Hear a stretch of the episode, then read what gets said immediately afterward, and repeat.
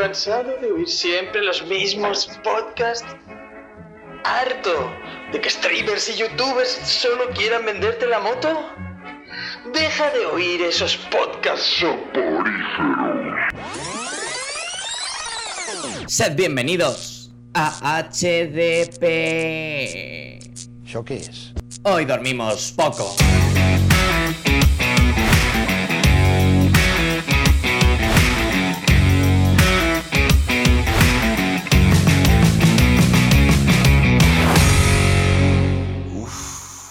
Creo que tengo la pulsión.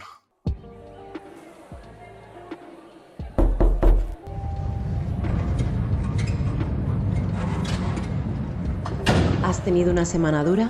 No te preocupes, relájate, ponte cómodo y bienvenido a nuestro Neon Club.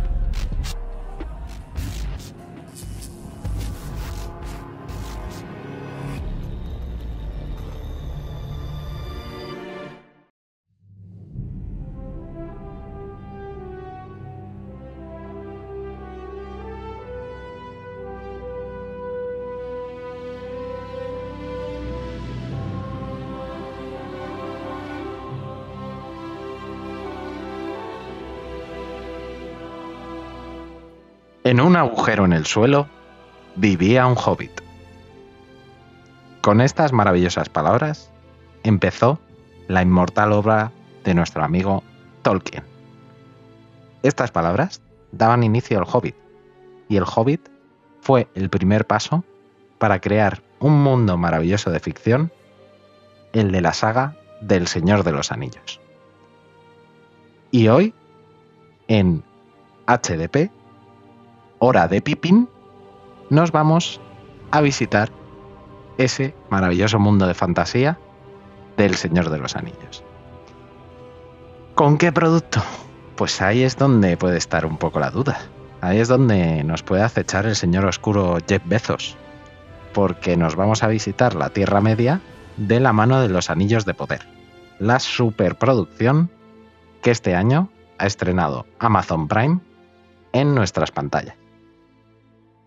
Y para comentar este tremendo producto, tremendo, ya veremos si en calidad, cantidad o en qué, me he traído a la mejor comunidad del anillo que uno podría esperar. A los mejores compañeros de viaje. Vamos a trepar por el Caladras. Vamos a visitar Rivendell. O sea, me iría con ellos a donde hiciera falta. En primer lugar, Aragorn, hijo de Arathorn, guardián del neón, Tenito.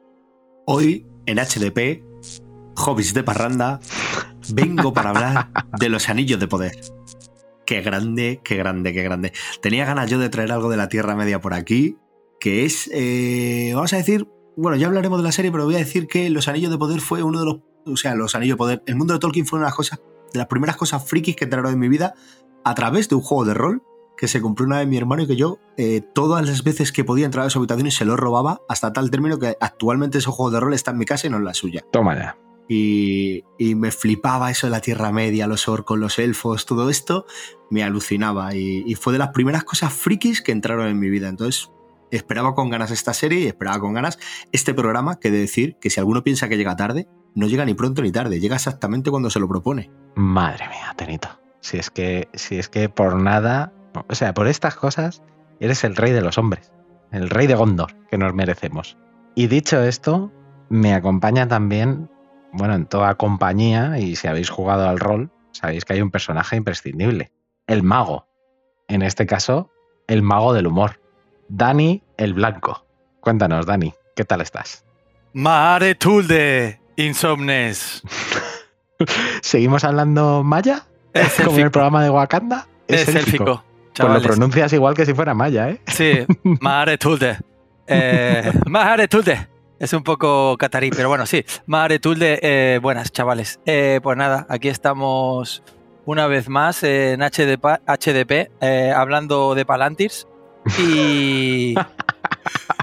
Y nada, a disfrutar de, de esta pedazo de saga que, como todo buen friki, siempre está en su top, eh, no sé si 3, 5 o qué, pero El Señor de los Anillos y todo el mundo del universo Tolkien eh, siempre arriba, a topísimo con ellos. Me encanta que hayáis empezado encima contando un poco qué significa Tolkien y su obra para vosotros. O sea, es, es cojonudo. Y yo, queridos insomnes, soy vuestro amistoso amigo y vecino Gaijin y voy a conducir a esta compañía del anillo por las peligrosas tierras de Amazon. Dicho esto, eh, Tenito, ya que, ya que te, he dado paso en primer lugar, así, muy, muy, muy someramente, ¿qué te ha parecido la serie? Poquito gris. He tenido momentos buenos, he tenido momentos malos. eh, tengo algún vídeo por ahí colgado en TikTok hablando de la serie y creo que la mayor crítica que le puedo hacer, o una de las, de las, de las mayores, es la duración de los episodios. Me ha parecido que a veces era excesivamente larga en una época en la que estamos acostumbrados a series más cortas, episodios más cortos. También entiendo porque hay mucho personaje nuevo, mucha descripción nueva, mucho territorio nuevo y todo esto tienes que meterlo y no lo puedes meter en 40 minutos, pero lo decía, cuando vienes de trabajar, después de toda la semana, porque esto se estrenaba los viernes, después de toda la semana, trabajar, madrugar, los niños, tal, te ponías allí después de cenar con una pizza y una cerveza y era de, uff, a ver quién puede más. A ver quién puede más. Pero, pero bueno, eh, también lo digo, que yo creo que he reconocido la Tierra Media, o sea que tengo sensaciones encontradas, pero voy, voy a encontrarme en este viaje, a ver si, a, a ver si sale mi lado Alan Moore o, o mi tenito más dulce. Muy bien, muy bien. O a lo mejor nos visitan los dos, que tienes doble personalidad, como Smigol. Oye, quién sabe. Estaría bien, estaría bien, estaría bien, ¿eh? También. Pues nada, eh, Dani, cuéntanos tus primeras impresiones. A ver, esto hay que matizarlo. Porque yo me he enfrentado a esta serie. eh, tengo que decir que yo mm, hace años leí todos los libros. O sea, yo entré en el, en el furor de las películas y cogí todas las novelas.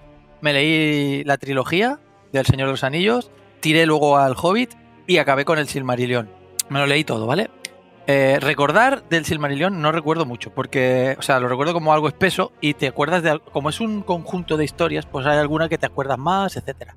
Vale, pero ¿qué pasa? Que yo la serie me la he visto ahora y he intentado estar alejado de todo el, toda la crítica, reseña, análisis que hayan podido hacer desde otros medios.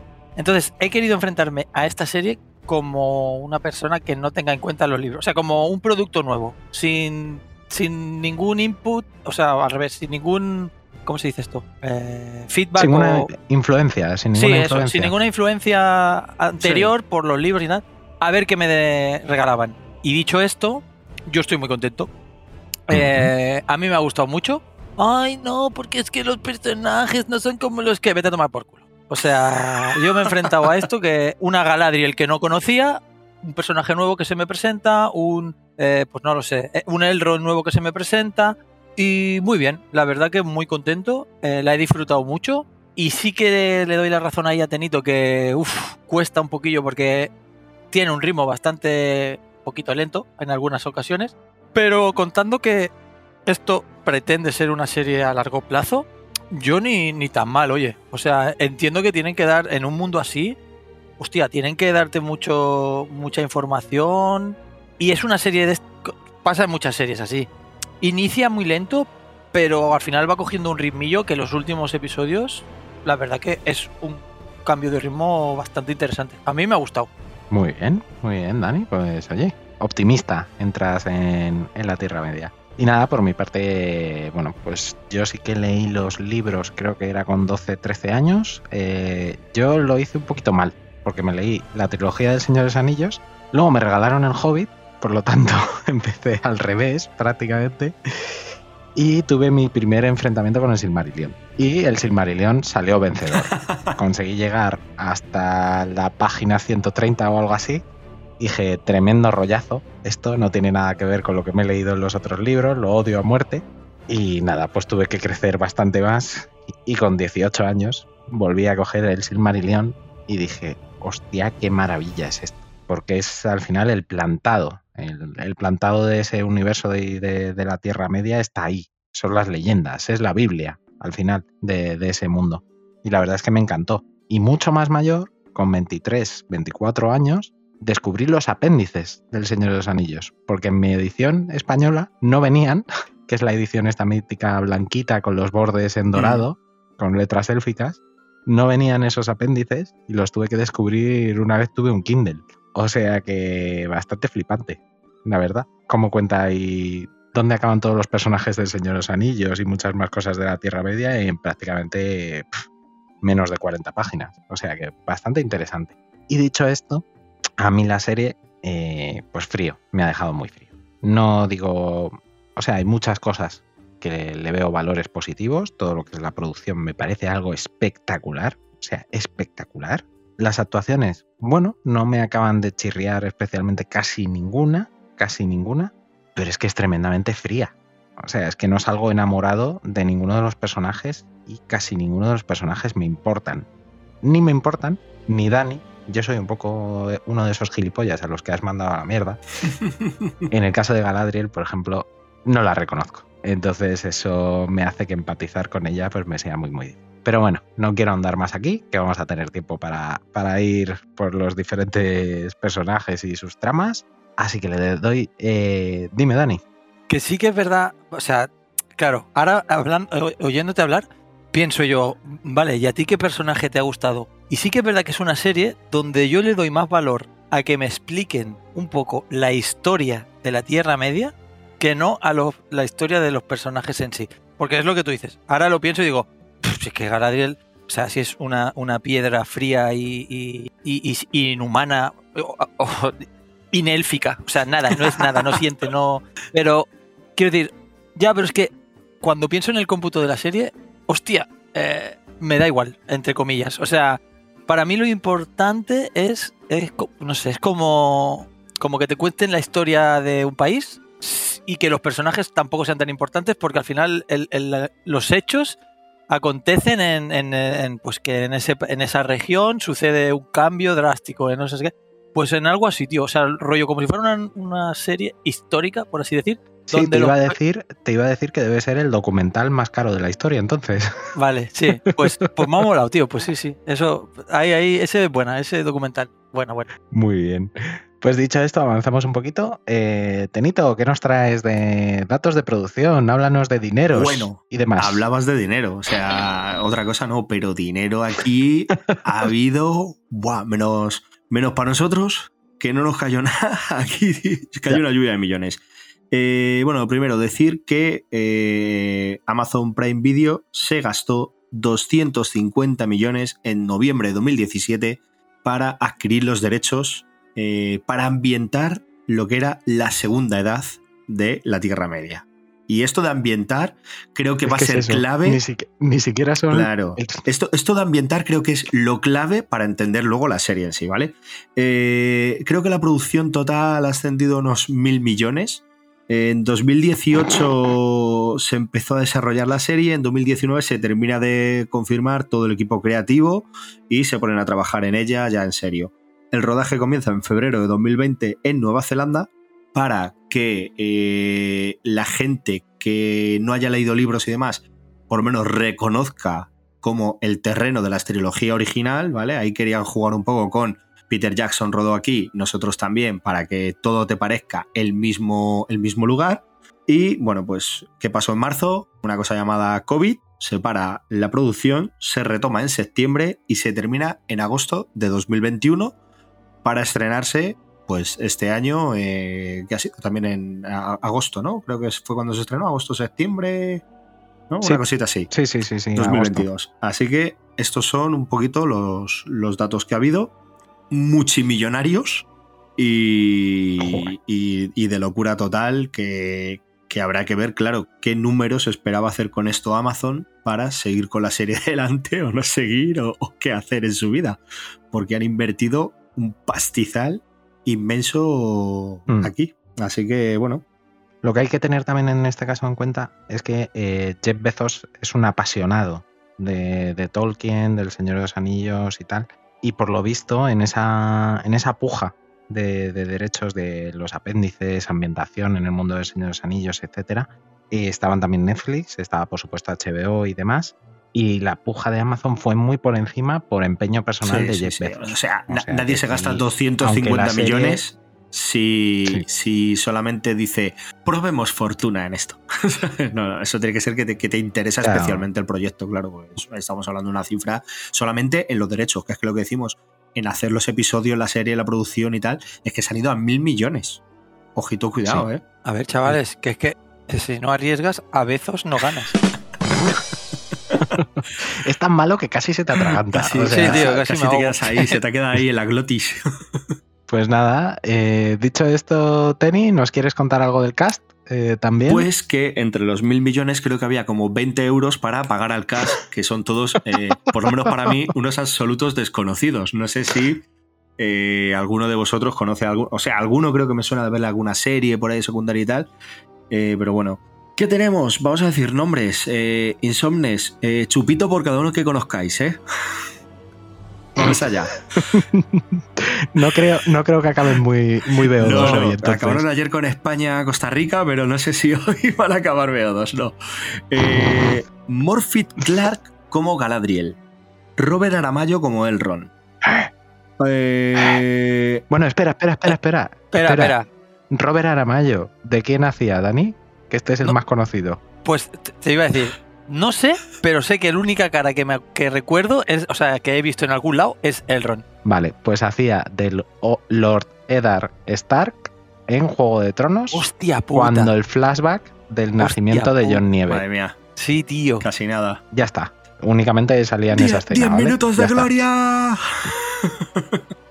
Ni siquiera creo que es lo peor Algo de todo. ¿no? Eh, Owen Arthur como el príncipe Durin IV. ¡Bien! ¡Arriba los enanos! Que se note, que se note los colores. Eh, Boniadi como Browin. Daniel Weyman como, eh, como lo llaman, el extraño, ¿no? El extraño o el, ¿no? el hombre que cae de las estrellas este, ¿no? El hombre que cae del cielo. Ismael Cruz Córdoba como Arondir, que acaba- ha acabado siendo el más mediático por temas extraoficiales de la serie, como era Como hay un elfo negro. Ahí tenemos el nivel de, de haters otra vez. Charlie Vickers como Halbrand. Markella Cavenaugh como eh, Eleanor Brandyfoot, ¿no? La, la pelosa. Y Joseph Maule como Adar. Que no sé de qué, pero este también me sonaba de algo. Pero no le, no le he situado. Pero bueno. Con perdón, y ya me adelanto a todo, pero el que mejor actúa de toda sí, la puta serie. Sí, sí, sí. Sí. La verdad es que mola O sea, muchísimo. Y ahí. Bueno, también te digo que el, extra- el extraño también me mola a mí, ¿eh? El extraño o el... No sé el extraño tiene, tiene una cosa muy guay y es eh, su guion, que básicamente era la, la última página de- del último episodio, donde ya por fin hablaba con la gente así fluidamente, y el resto es como tú, bueno, coge una luciérnaga, Pues- tal, ¿sabes? Pues ya lo diremos, ¿eh? Pues, pues ya lo diremos, pero casi que es lo que menos me ha gustado del, personaje, el cambio tan drástico Sí. en un episodio que pega que de Es- golpe... ¡Ey, qué pasa, tío! es- O sea, pues sí, mira, vamos para allá y... Es demasiado llamativo. Y bueno, pues este es el cast así más principal, eh, con personajes más principales, eh, pero bueno, lo que decimos, ni entre los principales ni entre los secundarios hay grandes nombres en esta producción. O sea, no es que digas, no, de repente el padre del rey enano, ¿no? El Durin III, que es el padre, es un actor muy famoso y tal, y para pagarle menos ha hecho... No, no, todos son... Que no tiene por qué ser malo, ¿eh? Que cuidado, que en ningún momento hemos dicho que porque sean desconocidos sean malos, pero sí que es muy llamativo lo que ha dicho, por ejemplo, Gallin de el nivel de producción de la serie es una absoluta locura. O sea, los episodios yo cuando los veía decía no tiene nada que envidiar a cualquiera de las pelis que ha salido del Señor de los Anillos o incluso puede estar por encima en escenarios, en decorados, en vestuario y tal. Y es muy llamativo que digan, eso sí, los actores vamos a ser comedidos, vamos a coger gentecilla, ¿sabes? Eh, y tal y que no metieran aquí, pues dentro de ese presupuesto enorme, pues algún gran nombre, por lo menos para dos, tres papeles principales. Pero bueno, ahí están las decisiones de, Hmm. de producción, de casting y demás. Así que donde mandan los que tienen la pasta, nosotros Sí. no decimos nada. Pero dicho, dicho esto, excepto dos personajes que me parecen tremendamente insoportables, tanto por actuación como por personaje, que son Isildur y Theo, el hijo de, de Bronwyn, el que encuentra La- la, llave la espada de Sauron. Eso es. El resto del cast me parece que hay personajes que están mal escritos, pero no me parece que lo hagan mal. No, no, no. o sea, no, les veo malas actuaciones. No, no. O sea que en ese sentido yo creo que el cast, correcto. El caballo de Isildur es el que mejor interpreta de todos los que. el troll, el primer troll que sale de las cavernas, ese lo hace genial. Los gruñidos y tal. Madre Pero- mía, menudo. Yo sí que tengo que decir que para este tipo de serie sí me parece, entre comillas, inte- otra cosa es la calidad de los actores, que podemos estar más de acuerdo en que unos lo hagan mejor o peor. Pero sí que cuando yo me enfrento a una serie así, casi que diría que me apetece más no encasillar a ningún personaje. eh, o sea, que no haya ningún actor que reconozca de otra serie, de otra... no, imagínate que hubieran cogido algún actor de Juego de Tronos. Pues ya es muy difícil separar eh, ¿no? el personaje de, del, actor. Entonces, yo por eso sí que estoy como, bueno, pues vale, me, me lo trago. Pero claro, que después hay algunos que, que no te lo crees. Toda la serie no te lo crees. Eh, Hmm. Es como, pues este está por- el hijo, el hijo es hostiable. El CEO. eh, y el hijo de la esta del CEO, ¿no? el El que CEO ese, tío, es que es hostiable. Que parece que tenga un problema en la cabeza, tío. Sí que. Es, es la- pero es que es horrible ese personaje. Eh, Sí. Estoy de acuerdo contigo, Gallín, que es que ese ese es el. Yo diría que el peor. El peor. No, los peores son siempre los elfos. ¿Tú, Tenito? ¿Tú, Tenito, alguno para mejor o peor? ¿Que te haya gustado más o que te haya gustado Eh, menos? Pues, mm, a ver, me gusta, mira, me gusta eh, Arondir, el elfo, me gusta, tío. Sí. Me gusta mucho Arondir. Me gusta el tono que le da al personaje. eh, me gusta esa visión que tiene de elfo, guardián, de no querer abandonar su puesto, de tal, no sé qué. Eh, me gusta mucho Arondir, me gusta su interpretación. Lo decías tú, me gusta Adar. Adar, la verdad es que desde la Mm. primera vez que sale en escena es un personaje imponente, eh, que infunde mucho respeto. La verdad es que me gusta, me gusta bastante. Y luego creo que también estoy de acuerdo contigo en que tienes problemas de escritura y problemas temporales. ¿A qué me refiero? Estamos hablando de la segunda edad que hay sucesos en la segunda edad que tardan en ocurrir miles de años y aquí se los tienen que fumar en un momento. Entonces, claro. O sea, Se los fuman como hierba del Claro, oeste, ¿eh? es que, pero porque es que si no, eh, para contar ciertos acontecimientos, la, la serie no terminaría nunca, ¿sabes? Entonces hay problemas por ahí en escritura de personajes y tal que, que puede ser más llamativo. Pero quizás ahí el que más sufre, también por darle tono a la serie, porque pone un personaje conocido y tal, sea Galadriel.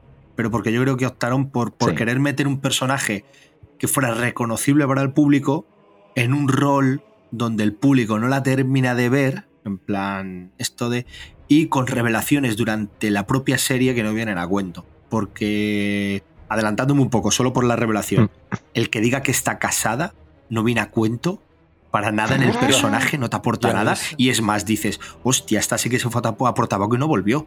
O sea, el marido ha tenido que pensar que se la traga a la tierra, ¿sabes? El, Pero el es que- Celebrón. Además, además las motivaciones de su personaje es que esto de que está casada es que sale como rollo en el penúltimo ¿Sabe? episodio, ¿sabes? Que dices Claro, tú, joder. Eso, eso al final no deja de ser nada más que un problema de escritura. Vale que está casada, pero ¿te aporta algo en ese momento decirlo en la serie ni nada?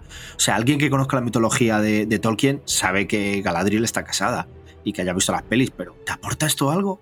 Entonces, ¿para qué lo metes aquí? Entonces hay esos Totalmente. problemillas de escritura, momentos que tienen que acelerar para que la serie tenga, tenga continuidad. Le pasa lo mismo al herrero elfo, ¿no? Al que le Brimbron este, ¿sabes? Que, que también pasa de la noche a la mañana, qué prisa me da forjar anillos con este material y tal, pero claro, es lo que dijeron los showrunners. Se llaman los anillos de poder, en algún momento tienen que salir los anillos. No podemos estar 400 años forjando anillos. Entonces, bueno, pero bueno, ahí me quedo. Dani, Yo quería decir que, claro, he dicho el personaje que hostiaba, pero a los que sí que me han gustado mucho, y este sí que me ha gustado mucho, es el Halbrand. Halbrand, ¿eh? sí, Halbrand. Halbrand me ha gustado mucho y además el actor también me lo creo. O sea, a mí es de los personajes que, que salvo, me ha gustado mucho. Y eh, ya sé que es el, comi- el personaje cómico, el- la descarga cómica, pero te diría que el Durin, el, el enano, también me ha parecido que está bastante correcto. Porque sí que tiene sus chanzas cómicas, pero también tiene momentos más eh, serios, más solemnes. Y creo que es una combinación que así como el Gimli era un payasete en las películas, yo no le recuerdo ninguna, eh, en las películas digo, ninguna escena así, hostia, aquí, madre mía, no, siempre salía para hacer el chorras. Pues aquí ah, veo que sí que al menos se lo han tomado un poquito más en serio todo y que es el descargo un poco cómico de la, de la serie. Sí, pero sí es verdad que tiene mucho más dignidad que los enanos en general en todas las películas de Peter Jackson, que yo creo que nunca llegó a cogerles el tono. Es, ese es el tema, que yo creo que aquí hay una muy buena representación de los enanos. ¿Sabes? Cosas que no ha habido, lo que decías tú, en, las otras películas no hubo esta buena representación de los enanos y aquí creo que, que nos plasma muy bien ese sentimiento enano Aparte muestran el reino de, de Khazad-dûm antes de su caída, su gloria, su tal, bueno, pues todo lo que es la corte, sus tradiciones, eh, cómo se llevan con los elfos. Me encanta cuando se ríen de los elfos y cosas de esas. Entonces, hace muy buena traslación de los enanos que a mí personalmente siempre me han encantado en cualquier juego de rol y cualquier cosa los enanos. Soy muy de enanos y estaba muy harto de ver unos enanos denostados en televisión a acabar siendo pues eso, un payasín. Muy bien. Ojo, el personaje de la mujer, ¿eh? De Durin, que también está bastante molón. Sí, para, para todos los racistas retrógrados y demás que comentaron estas cosas tan inteligentes y tan profundas sobre la serie, pues dos de los personajes que más se han lucido en esta primera temporada, a pesar de ser secundarios, no eran del color adecuado para ellos. Así que dedicado para ellos. Y dicho esto, vámonos a meternos al meollo. ¿Vale? Vamos a repasar un poco la historia así de forma muy rápida porque más, lo que más nos interesa es, es hablar de la serie. Si estáis y habéis llegado hasta aquí, queridos insomnes, es porque ya la habéis visto. Vamos a ir con los spoilers a full, no nos vamos a dejar nada fuera, ¿vale? Y dicho esto, pues no podemos empezar que, con otra que con la protagonista, con Galadriel.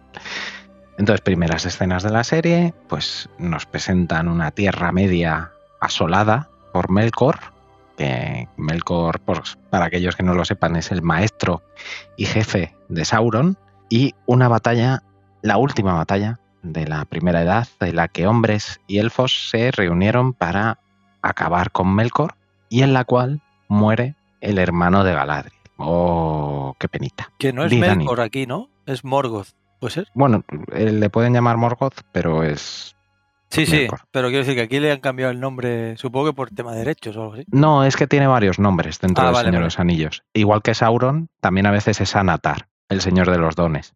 O sea que te vas a encontrar bastantes nombres diferentes para la misma persona. O las minas de Moria son Khazad-dûm. Mm. O Gandalf es Mithrandir. O sea que eso nos va a pasar constantemente, no te preocupes. Entonces vemos la, la batalla, un trocito de la batalla y la muerte del hermano de Galadriel Vemos por qué las águilas no podían llevar a Frodo con el anillo al monte del destino, porque las vemos ardiendo en llamas. Y vemos una pequeña escena de la infancia de Galadriel, en la que ya se ve que es muy impulsiva, que tiene bastante mal carácter, que el hermano la tiene que templar. Y vemos a la Galadriel mayor, que ha hecho la misión de su vida, perseguir y acabar con Sauron. El rey Gil-galad le ha dado una pequeña escuadra para que se dedique a esta misión y ella la ha llevado hasta los confines del mundo. Les ha hecho pasar mil putadas. Y después de una escena espectacular, de una pelea con un, con un ogro, iba a decir, no, es un troll, perdón, un con un troll. De las nieves. Eso es, un troll de las nieves, un trollito. Eh, digo, pues el equipo ya la dice, hasta aquí Galadriel, no aguantamos más, eh, nos volvemos a casa. Te puedes quedar aquí, tú con el troll y la nieve, o venirte. Pero ella cree que ha encontrado una pista de Sauron. Entonces vuelve con ellos al reino de los elfos y le dice al rey Gilgalad, tío, hay rastros de Sauron, déjame que siga buscándole. Y Gilgalad le dice, mira hija, estoy hasta las narices de ti, vete a los puertos blancos y vete a las tierras imperecederas y allí descansa ya y déjame en paz. Pero en medio de la travesía, ella dice, pues que no me quedo yo conforme, que quiero volver y acabar con Sauron. Y cual David Meca se tira al océano. ya está estaba a la puerta de las tierras imperecederas, pero se tira al océano y a tomar por culo. Y está ahí nadando la pobre hasta que de repente, bueno, pues la rescata ya medio muerta, que parece que está medio muerta, normal, nadar tanto cansa, una balsa en la que hay supervivientes de un pueblo que, bueno, pues han pasado cosas y, y, eh, tuvieron que escapar en un barco, el barco se hundió y están ahí en una tabla, pues un poquito de gente, en la que el único que nos importa y el único que va a sobrevivir es Halbrand. Halbrand, al principio, se nos presenta como un, señor normal de las tierras del sur, que está ahí en medio del mar por casualidad. Eh, los dos en la balsita son rescatados por el Endil, el padre de Isildur, que va en un barco númenoreano cruzando el océano. Les lleva a Númenor, les presenta a la reina Miriel y dice, mira, aquí os traigo a la elfa y a este señor tan majo y tan guapo. En Númenor, bueno, Númenor fueron los hombres aliados de los elfos en la batalla contra Morgoth, Melkor, Morgoth barra Melkor, y por ello los dioses les concedieron la isla de Númenor, para disfrutarla y ser felices porque eran los hombres más nobles del mundo. Y ellos eran aliados de los elfos. Pero a esto hace mucho, mucho tiempo. Entonces en el pueblo hay gente que quiere más a los elfos y gente que quiere menos a los elfos. Y Galadriel, con las dotes de negociación de un martillo, pues eh, lo que pide, lo que no pide, perdón, exige a la reina es que forme un ejército y la acompañen a las tierras del sur, porque ahí está pasando algo y puede que esté volviendo Sauron. Mientras Halvaran la recomienda una táctica de negociación un poco más sutil, ella no hay manera de que recapacite. Y finalmente, la reina Miriel, y aconsejada por su padre, Palantir, que además tiene una piedra Palantir, y que siempre fue fiel a los elfos, forman una pequeña, un, pequeño batallón con además voluntarios de la ciudad para acompañarla y ayudar a las tierras del sur. ¿Y a quién tenemos en este batallón? Pues por supuesto tenemos a Elendil y a su hijo mitiquísimo Isildur. Oh, Isildur. Y ya está, chicos, nos quedamos por aquí de momento. comentarios, hasta aquí. Voy, voy, voy a dar un primer comentario, señores. Eh, me pareció, poniéndolo luego en perspectiva, un poco engañoso el primer episodio, incluso el segundo con el resto de la serie. Y me voy a explicar por qué. Porque vemos una Galadriel ahí eh, subiendo una montaña, haciendo una escena de acción con un troll que flipas. Luego se tira al mar, como has dicho tú, como David Meca, la rescatan, pero ¿de qué la rescatan? Pues de una especie de serpiente marina o dragón marino o algo así, que, qué tal. Y tú piensas que en todos los episodios va a haber una fantasía que flipas. Y la fantasía se acaba ahí. O sea, yo esperaba más trolls, esperaba, yo qué sé, dragones, esperaba tal. En la segunda edad, tío, en plan, desfasa aquí, desfasa a tope. Y dices, joder, macho, ya no ha habido más bichillos llamativos. Ya me, habéis puesto un caramelito en la boca y luego me lo habéis quitado. Y lo que dices tú, te enseñan una Galadriel, eh, como todo el rato enfadada, todo el rato exigiendo, todo el rato en plan, es que no me extraña que las quiera mandar a las tierras imperecederas. Yo la tiraba por un agujero en la tierra, ¿sabes? A la mujer.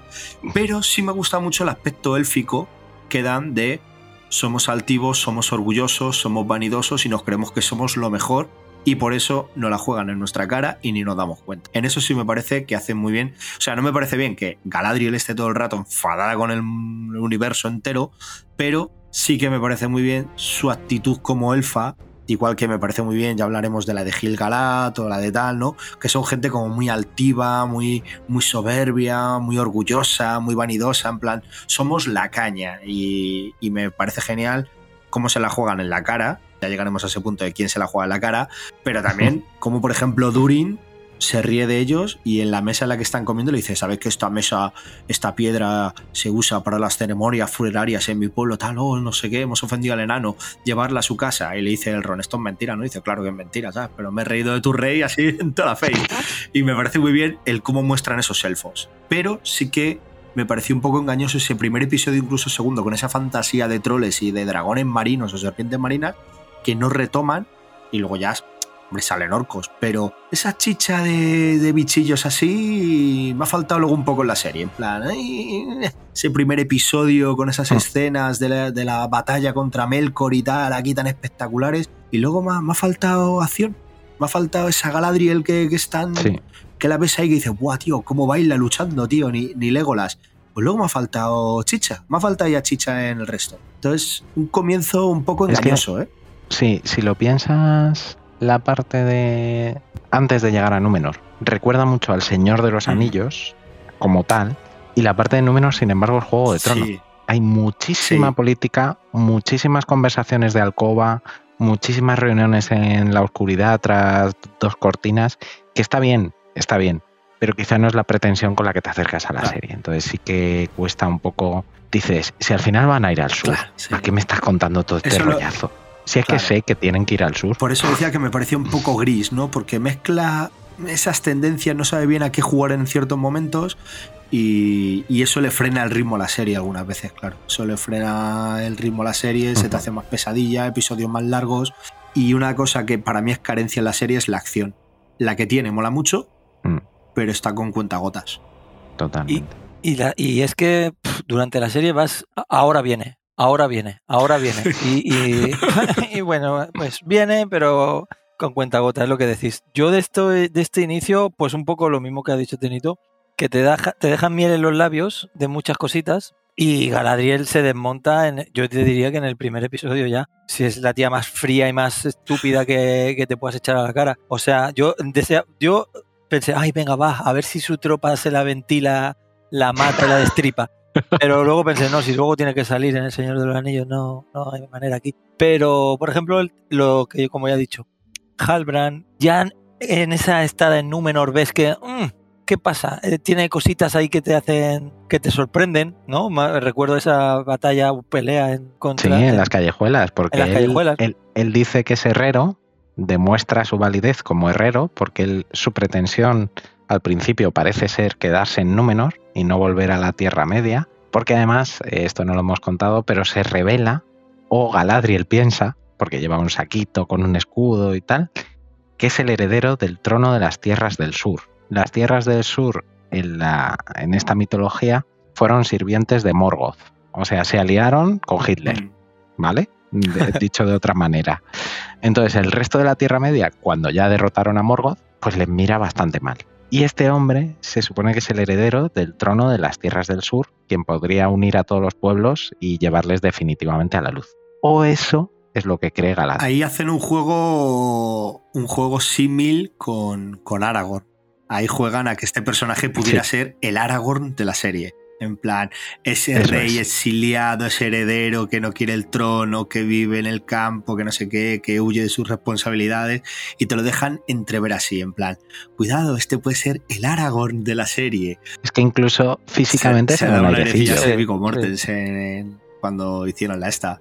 Ya te digo, para mí, ya lo iremos diciendo, todo lo relacionado con Halbrand eh, me mola. Sí, por cómo lo cómo lo han escrito, me gusta. Todos los giritos que hay y tal, me parece bastante. Y las pildoritas que te van dejando. Muy bien. Que hasta que no llegas al final, luego no comprendes todas, ¿sabes? Eh, claro, claro. O sea, una vez visto toda la serie, bueno, la primera temporada esta, me cago, te empiezas, me cago en la puta, aquella vez, eso que te dijo, eso que tal, está muy bien eso. Y ya en el momento en que dice soy herrero, deberíamos haber pensado en algo. Claro, pero es que la verdad que es que no. Porque el sello ese que comentabas tú que encuentra, que dice que tal, le dice, este es el sello del Rey del Sur, tal, y dice el otro, me lo encontré en no sé dónde. Me lo encontré en una granja o algo así. Y le dice la otra, a mí no me mientas, tal, no sé qué. y cuando llega a cierto punto le dice, está claro, sí, sí. me lo encontré. Eh, está muy bien llegado. Sí, eh, está, muy bien. Está muy bien. Galadriel construye en la historia de Halbrand. no es que Halbrand tuviera una historia, sino que Galadriel se la construye directamente. Oye, y antes de pasar al siguiente bloque, ¿qué os ha parecido por primera vez ver Númenor en todos Yo se me cayeron los calzones ah. al suelo, tío. Yo flipé. Yo flipé, me pareció una cosa prodigiosa y maravillosa, tío. Ahí es donde digo que lo de la producción, cuando digo los escenarios, los vestuarios, los decorados y tal, es en sitios como en Númenor, donde es un exponente increíble y se han tenido que dejar el pastizal de la vida. O sea, ahí en recrearlo. Pero es que es, que es nivel de, una, de una producción, de una superproducción eh, de cine. O sea, no, te da el cante nada, ni, ni el CGI, ni la maquetación, nada de decir, uy, esto, qué cartón piedra se ve. Es que es todo, tío. Yo flipé, ¿eh? A mí Númenor me, me, encantó cómo está recreada la isla, cómo están recreadas las armaduras de los, de los caballeros, los barcos con esas formas que tienen las velas, tío, tan alucinante. Yo, lo, eso, para mí, 10, 10 total, ¿eh? Eso es balda uno en la Billy, ¿eh? Númenor me flipa. Lo, lo único que no me flipa tanto de Númenor o de la trama Númenor es que realmente eh, las los intríngulis de, la del politiqueo y tal la verdad que no me llaman nada. O sea, puedo llegar a entender el desenlace al final, ¿no? De, de ir a la Tierra Media, vale, pero eso es como la historia de Galadriel, pero la historia de Númenor de eh, que si el hijo del del, ¿cómo se Del llama? senador, sí. del Es que esto, esto es importante, Dani, a futuro Sí. de la serie. O sea, te están plantando algo Eso que es. es una historia a futuro Porque de eh, hecho, la- que va a pasar con números, claro. porque de hecho la hija de la hija de Lendil Sí. realmente en la serie pasa de largo, pero sí que es verdad que ya ves que, hombre, algún tipo de protagonismo va a y- alcanzar. y, en- y el futuro. consejero, ¿sabes? El amigo este, el... Sí, eso es. Sí, el Este- consejero. El consejero, tenemos que esperar Sí. grandes cosas de, todas formas, Pero sí que es verdad que di Dani, di. Di- perdón, que, di- que sí que es verdad que ah, esas son las partes, las de, por ejemplo, el politiqueo número, que se me hacían muy pesadas. Es decir, joder, tío, avanzar, no está bien avanzar. planteado. No está bien planteado, desde luego.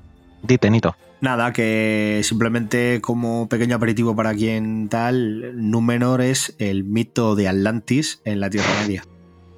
Poquito Y aquí más. lo dejamos. Y aquí lo dejamos. Aquí lo dejamos antes de que menciones a tu primo Tenoch Huerta. Ante- Antes de que Y- toquemos el Palantir y veamos más allá. Eso es, eso es. Y dicho esto, bueno, pues nos vamos con otro elfo que también está dando guerra por ahí. Nos vamos con Arondir.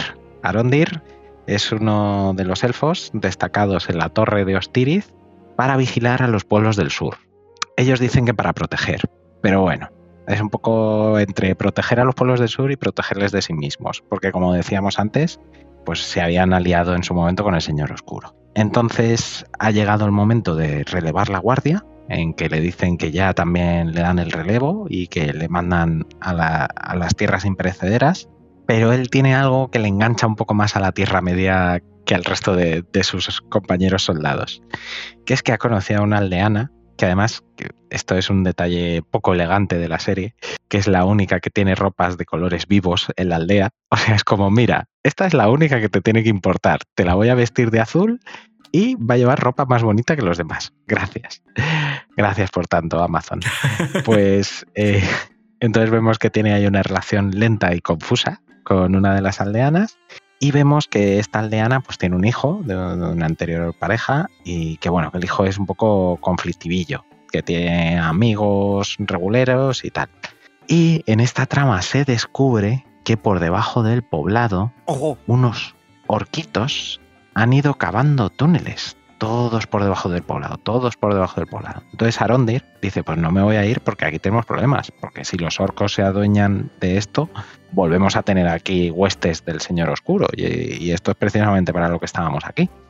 Y se va a investigar y le secuestran, le secuestran. Mientras, Bronwyn consigue matar a uno de estos orcos cavadores y lleva a avisar al resto del poblado de este problema que hay para que se pongan a resguardo en la torre de Ostiri. Y a su hijo, el mencionado Ceo, en la parte más innoble de este programa, que hemos dicho que, no nos ha gustado mucho su actuación, pues ha descubierto una especie de espada medio, medio partida que sin duda perteneció a Sauron. O sea, es que eso lleva firma, eso lleva firma digital incluso, esa espada. Entonces Arondir descubre que a sus compañeros también les han secuestrado los orcos y que todos los orcos trabajan para un señor que se llama Adar. Adar. Adar. Y Adar también tramposillamente nos pueden hacer creer que es Sauron, pero no.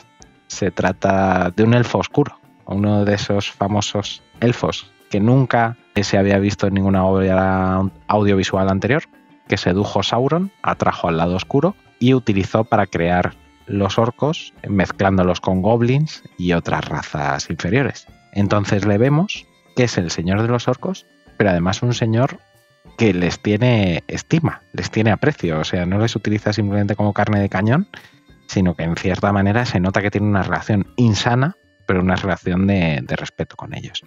Entonces Arondir intenta escaparse, Adar se le presenta y le dice, oye, que yo soy de los tuyos, no toques los cojones. Dice, vete al pueblo y diles que, que bueno, que me juren a mi fidelidad y que sin ningún problema yo no me cargo a nadie ni nada. Arondir consigue volver de una pieza a la torre de Ostiriz, se lo cuenta a, su chica, a Bronwyn y al resto del poblado, y la mitad del poblado decide, sí, nos vamos a unir a Adar, y la mitad del poblado decide, no, vamos a resistir. Entonces ahí eh, en el poblado hay algo que sí que es significativo, que el que lidera a los traidores, que era el tabernero, le dice cuando ve a Adar, Señor Sauron, a sus pies, le serví una vez y le volveré a servir. Y Adar dice, yo no soy Sauron, yo maté a Sauron, que es diferente. Y mientras, Arondir prepara una trampa muy bonita en la torre de Ostiriz, en la que se carga la mitad del, del ejército de orcos, y cuando estos vuelven al poblado cabreados, pues resulta que en el, que en el poblado ya están ellos para defenderse. Pero, pero les hace un truco también Adar, y en vez de mandar a los orcos, lo que manda como avanzadilla son a sus propios vecinos traidores vestidos de orcos. Por lo tanto, cuando ellos creen haber ganado la batalla contra los orcos, en realidad han matado a sus vecinos. Bronwyn está herida, Theo ya está medio poseído por la espada de Sauron y Arondir está acorralado por dos o tres orcos y Adar en la taberna. Y aquí lo dejamos de momento. A ver, Tenito, fan de Arondir. Qué ojazos, qué cuerpo. Qué cuerpo. ¿Cómo eh. utiliza el arco? Ay, mía. Madre mía. Es una locura. Qué, esto. qué- qué mirada penetrante tiene, ¿eh? Es que te mira, Yo entiendo a Bronwyn. te mira Pero y es dices, lo único- "Uf". Pero es lo único penetrante que tiene, colega, porque macho, eh, pabila un poco, que la tienes ahí loquita a la Bronwyn Wargris. Y- Pues al revés, yo estoy muy de acuerdo con lo que decía Tenito al principio. A mí, de todos los elfos que han salido en la serie, me parece el más élfico. el más élfico. Por su sí. forma de moverse, tanto en el combate como en su relación, porque eh, hemos visto a otros elfos que, como decía Tenito, son altivos y tratan mal. A los humanos, a los enanos, les da igual. Todos son unos mierdas. Con Arondir se ve un trato de respeto, de igual, pero con cierta distancia. O sea, excepto con Bronwyn, que su acercamiento efectivamente es tremendamente lento, con el resto del mundo se ve que les trata bien, pero tampoco se pasa de colegueo. Y eso me parece que él sí que representa muy bien el carácter élfico. Pero es que hay cosas eh, que tenemos que entender en el contexto de lo que es el Señor de los Anillos. Cuando nosotros decimos que un elfo va lento en una relación, para el elfo todo va súper lento porque es inmortal.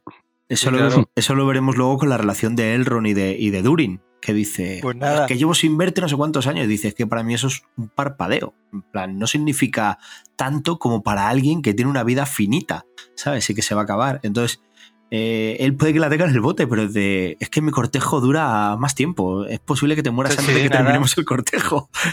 necrofilia, necrofilia y ala. Entonces, a ese paso. pero sí me gusta mucho que en algunas cosas son muy respetuosos con el Señor de los Anillos. Me gusta mucho el detalle, porque yo me acordaba mucho de esa frase de Saruman cuando crea el Urujai, que dice mi guerrero Urujai, y, y Aragorn lleva la voz de Saruman ha creado un orco que es capaz de andar a la luz del sol. Y aquí me gusta mucho el que el orco vive debajo la tierra, cava túneles, Mm. tiene que llevar muchas ropas encima eh, para taparse porque no puede salir a la luz del sol. Puede salir, voy, pero eh, muy mermado, ¿sabes? Eh, y os voy a decir una cosa: esta serie humaniza mucho a los orcos. Sí, Total. O sea, Sí. al final, eh, cuando ya ves la serie, ¿no? Pero hasta donde, donde nos hemos quedado, lo mismo de que decíamos cuando hablamos de Marvel Thanos, que tiene, que tiene como unos valores, equivocados o no, pero como que los puedes llegar a respetar. Hostia, cuando Adar da su, expone su, su especie de argumentación y tal, pues también lo puedes llegar a entender.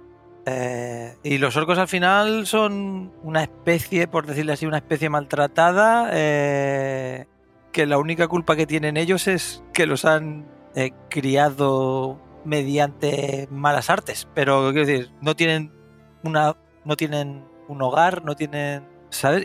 Pues esto en la serie a mí me gusta cómo tratan a los orcos. Sí, te hace Sí, empatizar con sí. ellos. Sí, De tío. hecho- ya no son masillas, Claro. masillas simplemente, sino que ves que tienen sus tradiciones, que respetan a un líder. O sea, sí. de hecho, lo de, totalmente de familia. acuerdo. de hecho, lo de Adar es padre. Sí. En- y que son la- una familia, Claro, eso. sí, sí. De hecho, ves cómo eh, lo que nunca habías visto, cómo muere algún orco en un momento más que no es una batalla, eh, porque cuando secuestran a, a Arondir, eh, le llevan a, a excavar a plena luz del sol, a, a ir quitando árboles y tal, y ahí está el resto de su compañía, que también les han capturado. Sí. Y ahí es donde traman, Sí, sí, sí. en plan, eh, hay que escapar, hay que dar el aviso de que están aquí, de qué tal. Entonces ahí hay una escaramuza, una pequeña batalla y tal. y algún orco muere y bueno, eh, poco menos que casi se ponen a llorar otros, en plan, Dios mío, tío, se han cargado Sí. a uno de nuestros compañeros, tal, porque tú estás muy acostumbrado a verlos en batalla, todos a tropel, eh, descacharrados, con armaduras casi recicladas, tal, y muriendo a saco y parece que no importan, en plan, somos cuatro millones de orcos, han muerto ya medio millón en la primera carga, pero todavía podemos morir más, ¿no? Y en ese clima más relajado de una pequeña escaramuza, ¿qué tal? Es como, "Uf, os habéis cargado uno de nuestros compañeros, pero mira que sois cabrones y solo los teníamos aquí encadenados picando, tío, no, no era para tanto, ¿sabes? ¿Por qué os cabreáis tanto? Y, y me gusta, me gusta el enfoque que le dan al orco y me gusta el respeto que le tienen también a eso, ¿no? De, de que sea un, un ser que, que tiene que evitar la luz del sol por su condición.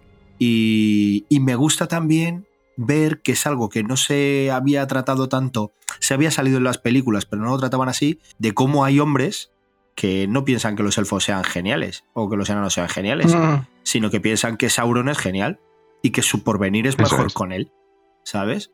Y que efectivamente. y me gusta mucho el cambio que le dan porque cuando sale Númenor, que es el esplendor del hombre en una isla y es todo belleza, y cuando yo la veía esta serie con mis hijos decían, pero papá, ¿por qué todos los hombres parecen pobres? Y es claro, Mm. es que son las tierras del sur que están denostadas por la Tierra Media y que las tienen ahí, pues como si fuera un poco, no un campo de concentración, pero una zona de cuarentena. En plan, cuidado que aquí, aquí hay traidores, aquí hay gente que no es de fiar, aquí hay gente ladina y aquí hay gente mezquina y como que, claro, el cambio de ver a los hombres de Númenor respecto a los hombres del sur es enorme. Lo que no te pasa con otras comunidades élficas o enanas, que están más o menos a la par. Aquí es que es un cambio radical en cuanto a esplendor, luminosidad y demás. Y me gusta mucho también Total. como le dan ese aspecto de decir, es que el Señor Oscuro no eran solo orcos y trolls, es que también eran hombres. O también eran elfos como, como Adar, ¿sabes lo que te quiero decir? Y Son votantes de Vox, tío. sí, sí, sí, sí. Es el clasismo. Sí, sí. Me gusta, me gusta mucho, me gusta mucho todo lo que tiene que ver con las tierras del sur, me gusta mucho en esta serie. Ciertamente. Muy bien. Un fan de esta parte de la trama. Sí. Dani, ¿algo que añadir a todo lo que nos ha dicho Tenito? De Muy todo- acertadamente, por otra Sí. parte. apoyo la moción con todo y quiero recalcar el diseño de Adar eh, del personaje, o sea, el- la vestimenta, la cara, todo eh, me parece brutal. O sea, le ves y acojona. O sea, y, el, y ya lo habéis nombrado tú antes, Gallín, el, el actor lo interpreta de fábula, Hmm. eh, no sabes si está loco, o sea, sabes que está loco, pero no sabes si loco para eh, loco no inteligente, loco inteligente, loco calculador, loco manipulador. A mí me ha encantado. Cada vez que cada aparición suya se disfruta. Sí, Teni. Solo una cosa más, es algo que también me llama mucho la atención y es que cuando aparecen los primeros orcos, la serie gira al terror, cosa mala, ¿eh? O sea, cuando aparecen Sí, por primera sí, vez en las cabañas, el aspecto que tiene, y además el, epi- el episodio 1 y 2, que eh, los roda... Los, Los roda- dirige los- Bayona. lo dirige Bayona. Y tiene planos ahí muy interesantes porque al principio no muestra, no muestra el orco entero, muestra como partes, la dentadura, las uñas, no sé qué Sí. y tiene una agresividad y luego ya se va perdiendo un poco cuando van apareciendo todos y ya los humanizan un poco, pero al principio es puro personaje de terror, ¿eh? En, en el primer y el segundo sí, episodio, de terror. las, las apariciones que tienen y las peleas, unas peleas súper sangrientas, ¿eh? Cuando se la carga, cuando se carga eh, Bronwyn al, al orco, es una pelea a cara de perro entre Theo, Bronwyn y el orco de cuidado, ¿eh? Eh, sangrienta y cruda. Sí, sí. La verdad es que ahí también me gustó mucho, ¿eh? El, el aspecto Muy bien rodada Sí, esa escena, sí, sí. sí, sí, sí. Esa escena está fetén. Muy bien. Pues nada, eh, si no tenemos más, nos continuamos de viaje por la Tierra Media y vamos de elfo en elfo y tiro porque me toca y nos vamos a Elrond. Elrond, el medio elfo, muy amiguito de nuestra querida Galadriel. Y Gil-galad, que es el rey de los elfos, por eso ha mandado a Galadriel a tomar por culo cuando le ha apetecido y, y ordena a todos para un lado y para otro, le dice a Elrond, Elrond, tú te vas a ir con mi colega Celebrimbor porque quiere hacer la fragua más espectacular de los dioses de la hostia para poder forjar joyas como las que hacíamos en Valinor, en las tierras imperecederas. Vamos a volver aquí a nuestro poderío y esplendor. Entonces allá va Elrond, que es muy bien mandado, el pobre, y ahora con Celebrimbor y dice, pero tú lo que necesitas para hacer esta fragua maravillosa que quieres hacer es mano de obra, capullo. Dice, pues estamos tú y yo y tres elfos aquí guapetones que nos sirven el agua, pero que no hacen nada. Y dice, pues sí, efectivamente, necesitaría gente que supiera de esto del yunque y el martillo y que me echara una mano.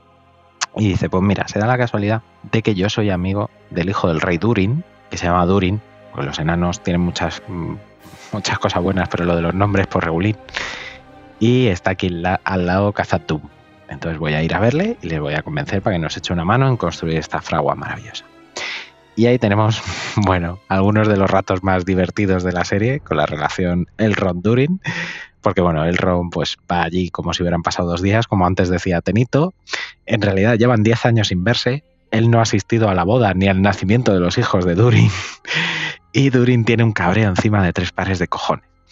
Pero aún así, es un ser noble y de buen corazón, y le va abriendo sus secretos cada vez más, cada vez más a Elrond, hasta que le desvela el gran secreto de los enanos, que no es otro que en las minas de Moria, en khazad han minado, minado y minado y han descubierto un nuevo metal, un metal maravilloso, que es ligero como una pluma, pero duro y resistente como ningún otro metal conocido. Este metal no puede ser otro, amantes del Señor de los Anillos, que el mithril. Entonces le pide a Elrond que guarde muy bien su secreto, porque es el secreto más importante de los enanos. ¿Y qué hace Elrond? Pues volver a ver a Gil-galad y, eh, y de paso llevarse a Durin para que den una vuelta. Y Gil-galad en esa cena, en la que Tenito muy bien nos recordaba la escena de la mesa, de esta mesa es cojonuda y aquí esto es súper importante para mis ancestros y tal, que es un troleo en toda regla, por eso son los favoritos de, Tenito, porque son troles como él.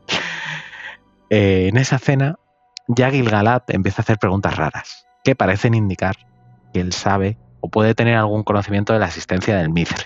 Entonces Durin se va, Elrond se reúne con Gilgalad y Gilgalad le enseña el árbol de Lindon, que es el árbol que representa la vida de los elfos en la Tierra Media, y le enseña que está, que está podrido, que tiene una enfermedad el árbol, lo cual significa que si el árbol muere, todos los elfos de la Tierra Media mueren. Y le dice que la única solución, el único remedio que hay al mal de los elfos es precisamente el mithril. Tócate los cojones, mariloles. Menuda puñetera casualidad. Entonces Elrond va, se lo cuenta a Durin.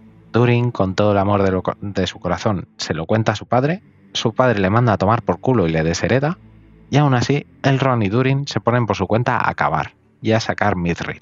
A Durin padre esto no le gusta un carajo y echa a Elrond de sus tierras. Pero Elrond tiene en el bolsillito un regalito de Durin, un trocito de Mithril. Y aquí de nuevo lo dejamos. Comentarios, chicos. Yo decir que el enano al principio es muy durin, pero luego se vuelve más blandito. Eh, Sabía con estos nombres alguna de estas iba a caer. Es que, pero la verdad que me gusta mucho. Todo el tema, el, arco del Ron con Durin, me parece interesante. Mm, siempre me mantiene con el interés. Eh, y ver cómo se va desarrollando, además, Khazad Doom. Ya el que haya leído, pues sabe cómo va a acabar todo. Hay ahí, nos hemos quedado casi a las puertas, pero hay una escena ahí brutal con el tema del, de la excavación de Mithril y la hoja esa del árbol muy buena, eh, que claro, te van dando perlitas. Y como muestran, como ha dicho Tenito antes, eh, como muestran la relación de los enanos, que se ve que es una raza, te diría yo que es la raza más entrañable, más leal a la propia familia o que tiene los valores, para mí, de mejor inculcados de todas las razas, más de lo que los humanos, que, bueno, los pelosos también diferente, pero los enanos eh, dan gusto, tío. Eh, la sociedad enana, cómo, cómo se organiza y tal. A pesar de que hay alguno, pues el, rey es un poco. Si El rey es Alan Moore. Sí, el rey es Alan Pero la verdad que la relación del Ron con, no sé, me, gusta mucho. Eh, cómo lo llevan, cómo está escrita. El personaje de Elrond también me parece interesante. Eh, también tiene ese puntito que has dicho antes, de cuando quieren ser altivos, los elfos son altivos, pero este se ve más. sabe dónde está, sabe cómo comportarse para llevarse. Al final es, entre comillas, eh, manipulador no, pero... Sí. Lo puedes decir abiertamente. Sí, sí. Sí, es un como un manipulador que sabe cómo comportarse según el según la situación, porque en la cena misma de con Gilgalad... Es un político, al Sí, fin y al cabo. Es brutal, sí, sí, lo has clavado, lo has clavado. Y todo este arco a mí me interesa bastante. Es uno de los que más me gusta. Han conseguido, siendo un arco muy lento y muy hablado, han conseguido lo que no habían conseguido con la política de Númenor, Eso es. que es que te, que te interese. sí, porque es Tenito, que- perdón, Perdón. Que, que al final, lo, lo acabas de decir, tío, si realmente no pasa nada en No. Eh, ¿Qué hay esto? Ah, pues vamos a excavarlo. No, no se puede excavar. Ah, pues vale, pues bueno, lo excavamos igual. Una chorrada, pero es verdad que, mm, no sé, lo hacen ameno el, toda la relación. Tenito, por alusiones, tus queridos enanos. Eh, es que son eh, el gordo y el flaco, tío. Son Bata Spencer y Tennis Hill. O sea, es, es ese dúo dinámico, tío. Es esa pareja maravillosa que crean una, química buenísima en pantalla, tío. Y yo me lo he pasado pipa. Desde el primer momento cuando eh, Elrond, ¿no? Con el que le Brimbor ahí a la puerta y dice, mira tal, mira, mira, ya verás que majo los enanos. Llama a la puerta, pam, pam, pam. Hola, vengo, vengo a tal. Y le cierran. Dice, vuelve a llamar y dice que no me habéis entendido que soy amigo de Duri. Y le dicen, ¿qué amigo ni qué nada, hombre? Eres un elfo. Vete a la mierda. Si no venía a su boda ni a ver a sus hijos, vas a ser amigo de nadie. ¿No? Y le dice que le Brimbor, pues, para ser tu colega, las puertas no te las abre, ¿no? Regulín. Y el otro se queda con una cara de, ¿eh? ¿Cómo? Entonces ya dice, voy a tramar. De todas formas, se nota que Elrond también es solamente medio elfo. Porque hay un momento en el que, o sea, lo que hemos dicho, él es un político. Él va allí, negocia, habla, te come la oreja. eh, cuando tiene que ponerse entrañable, se pone en plan, oh, lo entiendo, Durin, tal, no sé qué. Falte a tu boda y no ve a tus hijos, me voy. Y entonces Durin está ahí todo duro, en plan, pues vete, puto elfo. Y viene la mujer, la dice y dice, ¿cómo vas a dejar que se vaya tu amigo? Hombre, siéntate a cenar con nosotros. Joder, tal. Pero toda esta escena, si la tuviera que llevar un elfo de verdad, bueno, Gilgalad se lo dice en plan, no, no, te plantas allí y dices, escucha, soy un elfo y quiero tu Mirril, que me lo des. Y el otro, pero yo no Mm. puedo llegar allí, tío, a un reino enano, al reino de mi amigo, el príncipe, e imponer algo. Y dice, ¿cómo que no? Tú eres un elfo, eres inmortal, ¿sabes? A ti te han creado los Y dioses. ellos son enanos, sí. Claro, y- y ellos son enanos. Entonces, Elrond se nota que en ese sentido es un medio elfo porque es, es más humano, por decirlo así. Es manipulador, es político, es, es, ¿no? tiene su, su momento de tal, pero también le mueve, y eso se ve, se va desarrollando muy bien, esa amistad con Durin. Él, ante todo, Sí. no quiere perjudicar a Durin. Y no quiere Y perjudicar. tiene esa escena. Y tiene esa escena muy bonita en el bosque con él, cuando le dice lo de el destino de todos los elfos depende de ti, mi querido amigo. Y le Y dice, Durin repite se le queda mirando. esa escena es muy bonita y, y tiene ese punto efectivamente de, de pareja que tiene química. Sí, sí, o sea, sí, sí, muy, sí, muy buena. Entonces, eh, lo he disfrutado mucho. Luego, Khazad Dûn, pues a su estilo enano, pero me pasó igual que con Númenor. Me parece una representación de ciudad Espectacular. maravillosa. eh, sus galerías, todo. La verdad es que eh, muy guay, muy guay. Y luego el rey, pues es el típico rey enano, anciano, Alan Moore. eh, que igual que decimos que Gil-galad llega allí diciendo, no, no, le dices a los enanos qué tal, el otro también pone sus, sus santos, Sí, sus santas sí, sí. barbas encima de la mesa y dice, aquí no viene un elfo a decirme a mí nada. Porque el rollo No, no, dice- todo dialogante y dice, no, mira, tal, le muestra la hoja, no sé qué, tal, y su hijo, y dice, que, que me da igual, si se mueren los elfos, que se mueren los elfos. Entonces te ven ese Eso distanciamiento también es. entre razas y, y esos puentes que por, por ende tienden tanto el Ron como Durin, porque todo lo que es arcaico Gravísimo, antiguo, gravísimo. Me gusta mucho, me gusta mucho cómo, cómo llevan esta relación. Me gusta, me encanta Disa, me encanta la mujer de Durin. Si Durin es genial, Disa se lleva todavía más galones. Y, y la verdad es que es muy entretenido, muy divertida y, y espero más de ellos, la verdad. Espero, espero más momentos de ellos. Fíjate, me gusta mucho más la relación que tiene Elrond con Durin que la relación que tiene Elrond con Galadriel. Sí, totalmente. Pero- totalmente, pero totalmente. Para ser elfos, o sea. Pero es que es, es difícil que te guste ninguna de las relaciones que tiene Galadriel durante toda la serie. O sea, seguramente no a su, con nadie a su marido que- tampoco le gusta. no, Pero no, la, no. la dejo O sea, marchar. con, con la- con quien mejor relación tienes con la espada. Y bueno, sí, eh, me he arrepentido. Eh, cambio, vamos a dejar cerrada esta parte de, de la trama porque luego lo del Mithril se retomará con otro personaje. Y lo que sí vemos es que Durin le da al rey una hoja del árbol de Lindon que al contacto con el Mithril se había curado. Y el rey cuando dice, pues que se mueran los elfos, deja caer la hoja a las profundidades de Khazad-dûm. Entonces, en un plano secuencia, falso obviamente de digital, pero bueno, plano secuencia, vemos como la hoja va recorriendo todos los interiores de Kazatoum hasta llegar a lo más oscuro y profundo y cuando ya parece que vamos a dejar de ver la hoja, se enciende una llama. ¿Qué es lo que había en lo más oscuro y profundo de Kazatoum? El Balrog. ¡El Balrog! Eso es. El maravilloso Eso es. Balrog. ¡Corred, insensatos! Pues nada, hemos visto el momento en el que despiertan al Balrog. Vaya caramelito Y nos dejan dicho ahí. esto, sí, sí, sí, sí. Va, caramelo digo, duro. Increíble el- la sensibilidad acústica del puto Balrog, que por una hoja, eh, a ver qué lía después el cabrón. Ya lo veremos, ya lo veremos, Dani, ya lo veremos.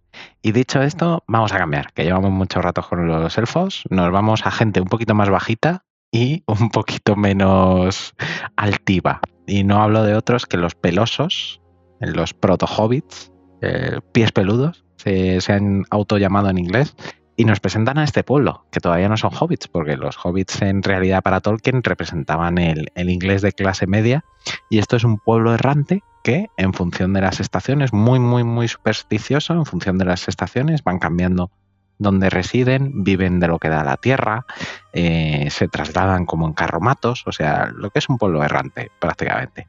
Y en este pueblo errante, pues hay dos jovencitas, una de ellas es muy activa y muy curiosa, y un día cae un cometa cerca de, de- de donde están. Y ella pues no puede resistirse a la curiosidad y va allí y descubre a un hombre desnudo, en pelotillas, en medio de tierra quemada que está todavía hirviendo, como si hubiera nacido del centro de un meteorito, ese hombre desnudo, que de hecho es así, y descubre que está frío. Este es el extraño. Entonces, en la trama Hobbit, porque vamos a decirlo, los pelosos son proto-hobbits, hobbits, a partir de ahora. En la trama Hobbit lo que vamos a hacer a ver es conocer un poco más esta cultura, con esas costumbres del poblado, etcétera, y por otro lado ver cómo intentan enseñar, educar, socializar al extraño con el temor que tienen los hobbits a nada, a todo lo que sea de fuera de la tribu, tanto a hombres como a lobos, wargos, como a cualquier cosa que sea fuera de la tribu. Hasta que en un momento determinante, cuando deciden emprender la migración, porque bueno, ha llegado su estación y deciden emprender la migración, eh, les ataca una manada de lobos wargos, el extraño aparece y les salva, pero no les salva de manera normal, les salva haciendo magia. O sea, da un golpe en el suelo y se produce como una especie de terremoto y ¡boom! Los lobos los manda a tomar por culo. Entonces, en principio, la tribu que al principio estaba muy reticente con este extraño, pues le coge cariñete y dice, oye, pues, nos ha salvado el culo, vamos a llevárnoslo de viaje. Y se lo llevan de viaje. Pero estas pelosas ya han descubierto que a veces la magia de este extraño tiene consecuencias. A veces es buena y pasan cosas buenas, pero otras veces pues, pasan cosas malas. Y entre estas cosas malas es cuando llegan a donde se quieren establecer para pasar la nueva temporada, pues ven que ha sido quemado y descuidado la zona y que no hay eh, de lo que subsistir, porque ellos, como decíamos al principio, viven de lo que da la tierra. Entonces le piden al extraño que a través de un árbol pues la tierra para que vuelva a dar frutos y tal y no sé qué. Y mientras lo está haciendo, pues una rama del árbol cae, empiezan a desconfiar de él de nuevo, porque ven que su magia, bueno, pues a veces tiene efectos negativos, y de alguna manera él se autoexilia de la tribu. Y lo peor es que esa misma noche llegan tres géneros fluidos, tres personas de género fluido, muy, muy pálidos, preguntando por el extraño. Y cuando uno de los hobbits intenta hacerles frente, todo empieza a arder. Todo, a la vez. O sea, tienen también poderes mágicos. Estos tres siervos enviados a quien están buscando es al Señor Oscuro. Entonces, eh, una partida de hobbits, entre los que se encuentra pues, el jefe de la tribu, eh, nuestra amiga la curiosa, su amiga y alguno más, pues eh, se disponen a ir a avisar al extraño de que han venido estos seres mágicos a por él y que tenga cuidado. Entonces estos seres mágicos pues se ponen a darle cera a los hobbits de forma bastante escandalosa hasta que aparece el extraño y le dicen, oh, nuestro señor Sauron, por fin ha vuelto, ya está aquí entre nosotros, venimos a servirle. Sabemos que no tiene memoria ni nada, pero venimos a servirle. Y en ese momento los hobbits le dicen, no, tú eres bueno, de verdad, eres bueno, eres bueno, eres bueno. Y entonces empieza a enfrentar a los tres seres mágicos, los vence con relativa facilidad y descubrimos que a pesar de que nos hubieran metido el anzuelo en la boca de que este era Sauron, no es Sauron, sino que es nuestro querido Gandalf el Gris, que a la mañana siguiente se levanta, sabe hablar inglés y otros millones de lenguas inmediatamente y sabe a dónde se tiene que dirigir. Y en este viaje le acompañará nuestra pelosa curiosa, que abandona a su pueblo, con tal de irse con Gandalf a vivir aventuras. Gandalf llevándose a un hobbit de, de vacaciones y no precisamente a marinador. A mí esta historia ya me suena. ¿Qué os parece, chicos? Yo empezar diciendo que decía que el tío, el hijo de Bronwyn, era hostiable, pues te diría que casi a todos los pelosos los hostiaba también. O sea, qué perecita da el jefe de la tribu y qué perecita dan casi todos los secundarios de, de los pelosos. Pero salvando eso, eh, ta- eh, los personajes, el Eminem maligno, eh, me parece brutal. O sea, me gusta mucho la El caracterización diseño, de- ¿no? Sí, de las tres. Y, y yo llegué a- al principio, debía un punto que, vale, las ves que dan miedo, pero van vestidas de blanco. eh, llegué a pensar, digo, hostia, a lo mejor no son malas estas, ¿sabes? A lo mejor tal. Luego sí, cuando dicen lo de Sauron, que el extraño, todo el arco del extraño, te lo van como insinuando muy a Sí. huevo. Porque nada más caer el meteorito, está en medio de, una, de un círculo de, de fuego De fuego, que parece el ojo. que parece el ojo porque su silueta hace la raya del ojo y tal. Y, y incluso la música cuando están con el extraño Sí. pega unos graves así como, como misteriosos, como ah, que de miedito. Y yo tenía mis dudas, ¿eh? O sea, también, ahora a toro pasado de ver toda la serie, pensaba, hostia, pues también hubiera sido guapo, o hubiera estado. Me lo hubiera podido creer, como que lo quieren enfocar para el bien, para el bien, para el bien, pero algo pasa, se tuerce y. y, o sea, me me ha gustado también el girito del extraño. A pesar de tener que tragarme las mierdas de los pelosos, que me parece un poco insoportable. Los, los trozos de, de- la, de la sociedad pelosa, de cómo se. Cuando hay relaciones entre ellos, un poco cansino. Pero bueno, se hace llevadero viendo las hostias que pega eh, Ishtar o Gandalf. Eso es. Eso es, eso es. Yo voy a ser muy breve y te doy paso, Tenito. Esta parte es la que menos me ha gustado de la serie, sin ninguna duda. Eh, los pelosos, más que a hobbits, me recordaban mucho al pueblo de Willow, que a mí Willow es una película que me encanta, pero es verdad que tiene un tono naif que ya en el mundo en el que estamos, pues, pues que, me encaja poco, me parece muy poco realista. Y además tiene un punto naif cruel, porque es como que todos son muy majos, muy guapos, muy tal, muy no sé qué, y si te tuerces un tobillo y te encuentras un poco mal, pues te dejan abandonado en la carretera y que, se, que te coman los lobos. Ahí te follas. Entonces, le veo ahí en el guion un poco de... eh. Y luego también la trampa de Gandalf, pero te voy a hacer creer que es Sauron, me parece una trampa un poco baratilla. Baratilla, baratilla, porque efectivamente juegan con lo de la música. Juegan con que hago magia para que las luciérnagas se conviertan en estrellas, pero luego las luciérnagas se mueren. O sea, mm, me ha parecido un poco tramposillo de más. Tener a Gandalf, pues me encanta. ¿Qué te voy a decir? Es uno de los personajes más increíbles de la Tierra Media. O sea que a partir de ahí, y ahora que ha aprendido a hablar en una noche, Sí. yo creo que, que ya lo tenemos hecho para disfrutar mucho del personaje. Tenito, ahora sí.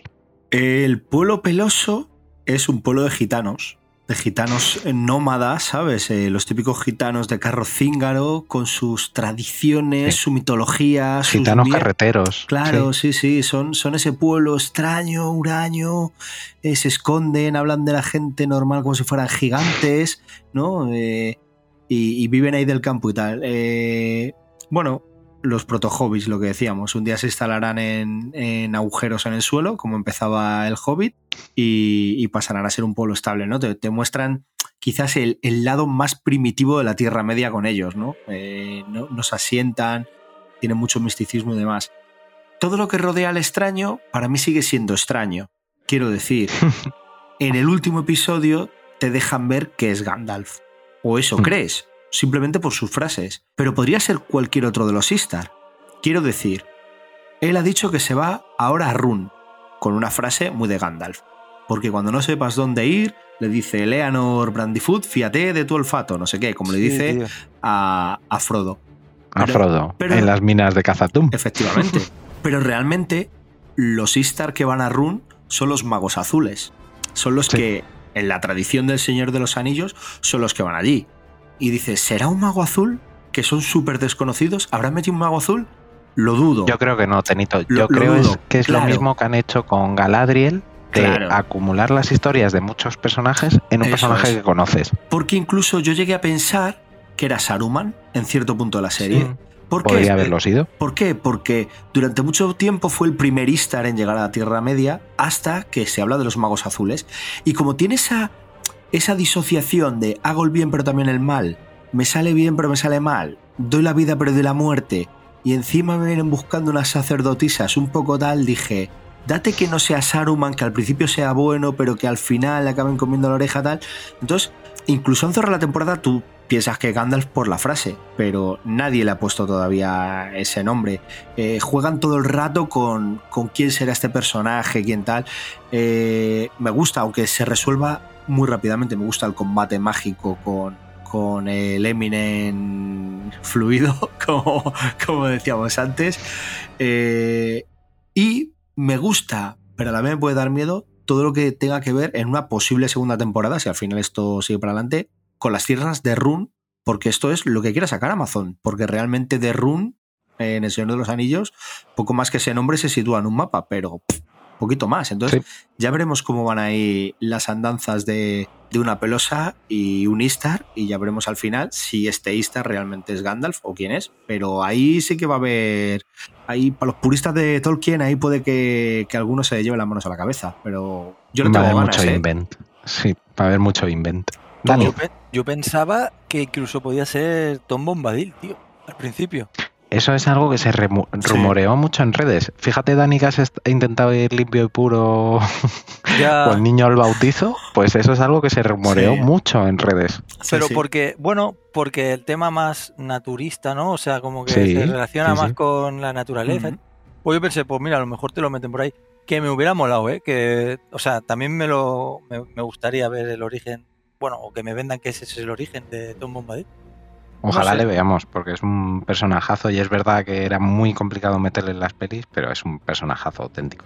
Pues nada, ya nos dirigimos al final de la primera temporada y eh, vamos a donde se empiezan a unir las tramas de nuestros protagonistas. Porque, bueno, habíamos dejado a Arondir, Theo y Bronwyn muy puteados, rodeados por los orcos eh, y rodeados por Adar, eh, comandándolos, que dice, bueno, os puedo matar a todos, ¿vale? Porque hemos llegado ya a este punto de que os tengo aquí. Pero si me dais la espada llave de Sauron que había por aquí, que yo sé que estaba aquí, venga, o- os dejo, os dejo ser mis esclavos y ya está. Y Theo, que aparte de mal actor, pues es un poco cabronazo, pues coge y se la da.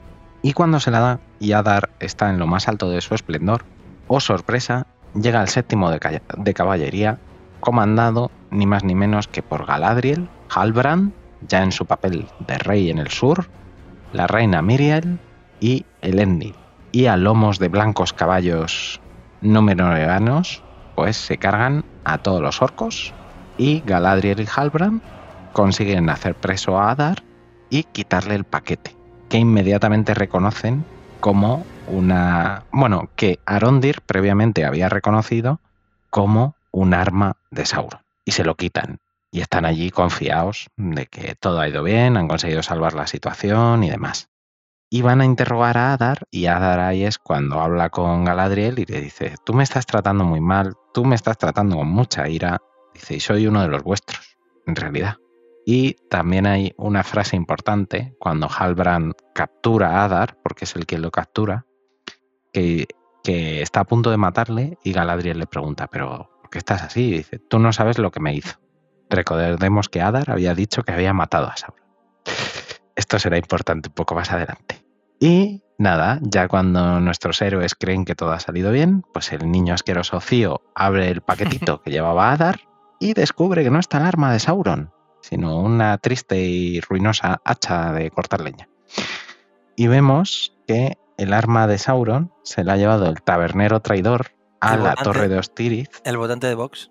el votante de Vox, efectivamente. El protaurino se lo ha llevado a la torre de Ostiriz y ha metido la llave donde tenía que meterla. Y aquí, girito, girito, girito, pues resulta que los túneles no eran para invadir las tierras del sur, sino que eran para que el río se desborde, el río llegue a- al núcleo de prácticamente de la Tierra Media. ¿Y qué es lo que pasa cuando echas mucho agua en magma en estado de, de ebullición? Pues que hay una explosión tremebunda subterránea que crea un volcán en erupción, que ya podemos empezar a llamarlo Monte del Destino, y que anega con olas de cenizas y lava fundida, quemando y secando todo a su alrededor, y que esto no es ni más ni menos que, amigos, por favor, decir la palabra mágica. Mordor. No, hombre, Murcia, Murcia. Murcia, esto es Murcia. Esto es Murcia, pero con menos ingleses. Entonces, efectivamente, se, vemos eh, por primera vez en una pantalla la creación de Mordor. Esto eh, tiene diversos, eh, para nuestros personajes, tiene diversos significados, porque Galadriel, después de ver lo que acaba de pasar, pues tiene un poco el rabo entre las piernas y decide volver con su rey Gilgalad y contarle lo que ha pasado. El señor eh, Halbrand dice, pues oye, que me voy contigo. Joder, estoy yo muy preocupado también. El Endil ha perdido a su hijo An- eh, uy, Isildur. Andúril. Isildur. Iba, iba a decir la espada. Iba a llamar al niño con el nombre de la espada.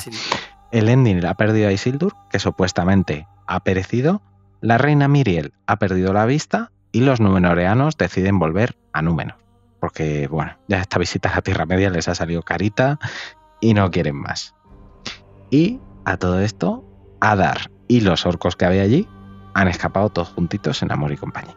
¿Qué os parece la formación de Mordor, chicos? A mí es, sin lugar a dudas, lo que me ha, gustado de toda la primera temporada. O sea, ese plan... Porque realmente ahora me dirá algún purista de Tolkien. Pues no, esto no era así, porque en la página no sé qué eh, explica que el monte del destino, en las placas tectónicas de San Andrés, no sé qué, a dar por culo. O sea, a mí, que me hayan vendido que el monte del destino se genera así para crear una tierra donde no brille el sol eh, y el recursito que ponen en el recursito de la serie de que te ponen el nombre de Tierras del Sur y se quema y, y de golpe pone mor. Bueno, para mí esto, brutal. Eh, la verdad que me quito el sombrero, me ha gustado mucho.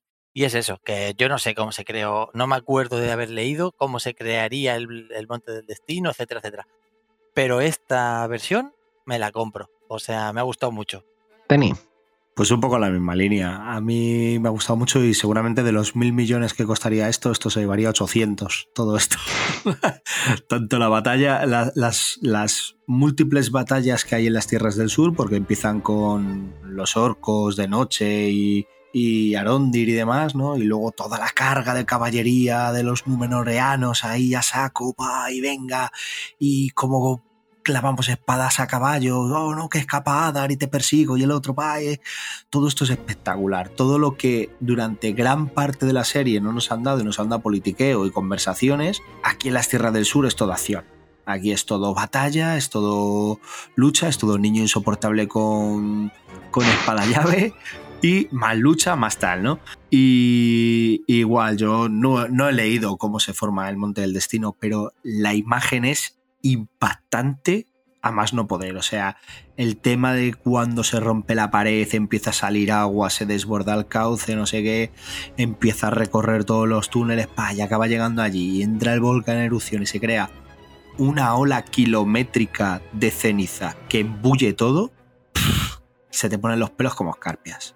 Y es ese momento de hemos saboreado una victoria que pensábamos que iba a ser la victoria de nuestra era, porque hemos, hemos, hemos acabado con, con los seguidores del Señor Oscuro antes de que el Señor Oscuro pueda hacer nada, y se transforma en la derrota más humillante que hay. Lo que dices, Galadriel tiene que salir por patas, Númenor tiene que salir por patas, y el que quede atrás queda abandonado a su suerte, que ya veremos cómo salen, en plan, pobres habitantes de las tierras del sur que queden aquí, o pobre Isildur que supuestamente está muerto, ya sabemos que, que no debería ser así, pero bueno.